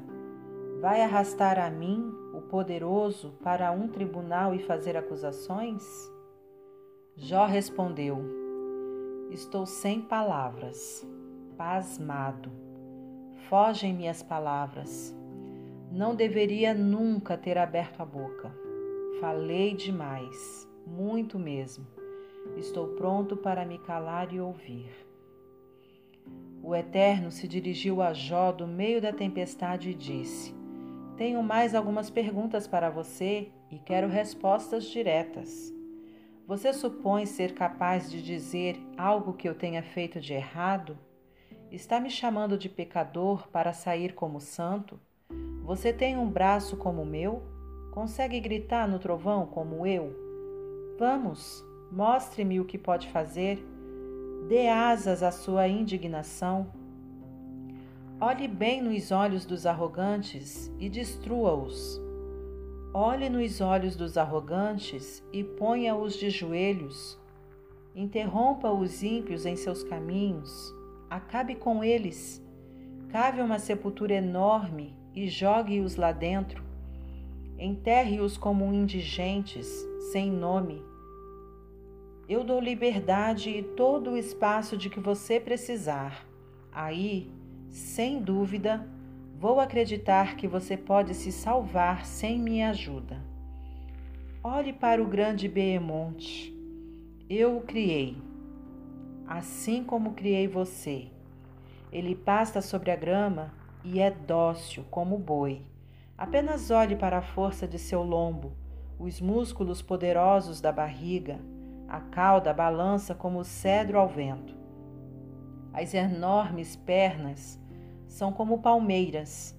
Seu esqueleto é feito de aço, cada osso de seu corpo é duro como ferro.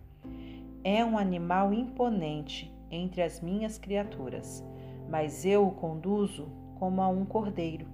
As colinas cobertas de grama servem de comida para ele, enquanto os ratos do campo brincam à sua sombra. Ele tira uma soneca à tarde debaixo da sombra das árvores. Refresca-se nos pântanos lamacentos. Preguiçoso, refresca-se nas sombras frondosas, enquanto a brisa se move por entre os salgueiros. E quando o rio se agita, ele não sai do lugar. Apático e tranquilo, mesmo quando o Jordão fica bravio. Mas você não o desejaria como animal de estimação. Você não seria capaz de domesticá-lo.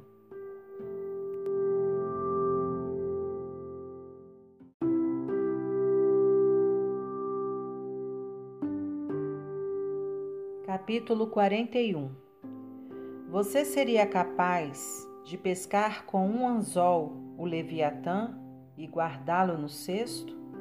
Poderia laçá-lo com uma corda ou fisgá-lo com um gancho? Será que ele suplicaria por misericórdia ou bajularia você com doces palavras? Será que ele faria um acordo com você e se disporia a servi-lo pelo resto da vida? Você brincaria com ele como se faz com um peixinho dourado? Faria dele o mascote das suas crianças? Você o poria à venda no mercado? Determinaria um preço aos compradores? Você o furaria com arpões como alfinetes numa almofada? Ou fincaria lanças de pescas, de pesca em sua cabeça? Se você apenas encostasse nele, não viveria para contar a história. Que chance teria com uma criatura dessas? Com um olhar ele mataria você. Se você não aguenta olhar para ele por ser assustador, como espera se manter diante de mim? Quem poderia me confrontar e sair ileso? Eu estou no comando de tudo, eu conduzo o universo. Mas tenho ainda o que dizer sobre o Leviatã, o monstro do mar. De seu enorme tamanho, de sua bela forma, quem sonharia em furar aquela pele forte? Ou por freios naquelas mandíbulas. Quem ousaria chegar perto de sua boca, cheia de dentes super afiados? Uma fileira de escudos forma seu dorso, fortemente ligados entre si. É seu orgulho, é invencível, nada pode reduzir a soberba, nada pode atravessar sua pele, tão grossa e resistente, simplesmente impenetrável. Ele ronca e o mundo se incendeia. Ele pisca e o dia amanhece. Estalos de fogo saem de sua boca. Um monte de fagulhas de fogo estala. Fumaça sai de suas narinas, como vapor de uma caldeira. Ele espirra e começa um incêndio. Chamas de fogo saltam de sua boca. Sua força é tanta que amedronta. Encontrar-se com ele é brincar com a morte. Vigoroso e ágil, é rígido por todos os lados, duro como rocha, invulnerável. Até os poderosos correm e se escondem quando ele aparece. Encolhem-se de medo diante do violento agitar da cauda. Dardos são inofensivos em sua pele. Os arpões batem e voltam sem fazer um arranhão. Barras de ferro são como cortiça para ele. Armas de bronze, sem comentários. As flechas nem mesmo fazem piscar. Os dardos não têm diferença dos pingos de chuva. Um machado parece lasca de graveto para ele. A ponta da lança ele leva na brincadeira. Sua barriga é tão forte que parece blindada, e quando anda deixa marcas profundas na terra. Ele agita as profundezas da água do oceano. Como se agitam as águas com a fervura, deixa um rastro luminoso que se estica atrás dele. Não há nada neste mundo como ele. Nenhum grama de medo reside naquela criatura. Ele domina os grandes e poderosos. É o rei do oceano, o rei das profundezas.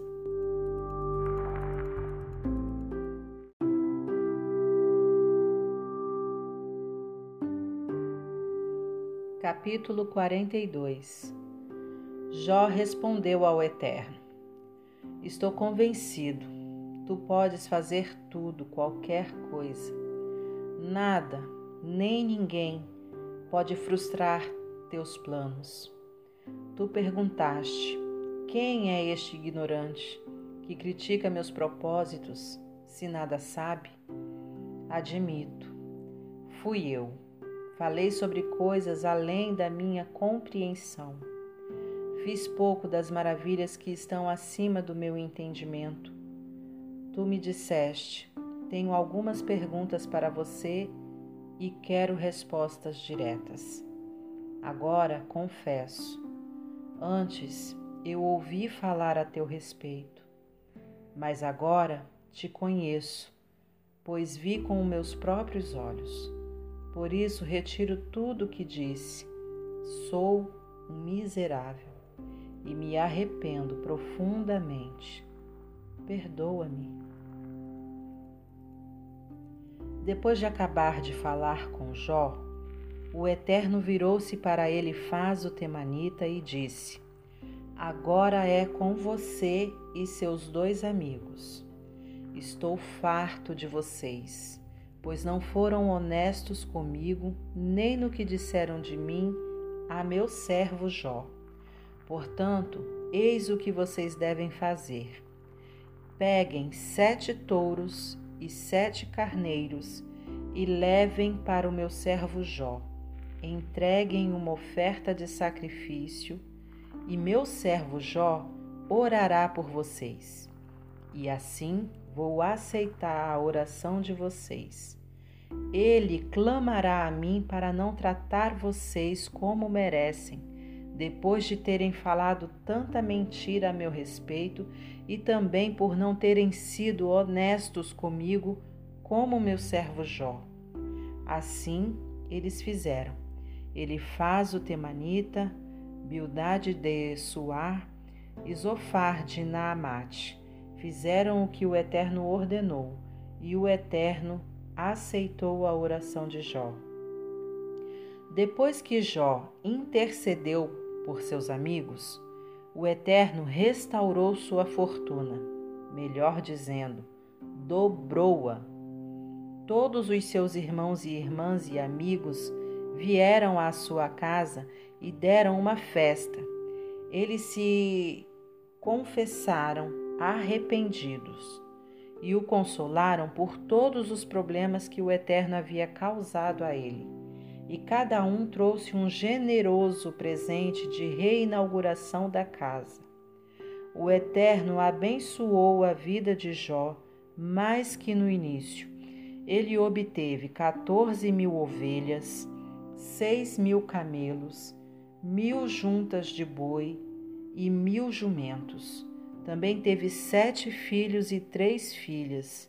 Ele chamou a primeira filha de Juriti. A segunda de Cássia e a terceira de Fascínio. Não havia mulheres tão lindas no país como as filhas de Jó. Seu pai as tratava da mesma maneira que a seus irmãos, dando a elas igual herança.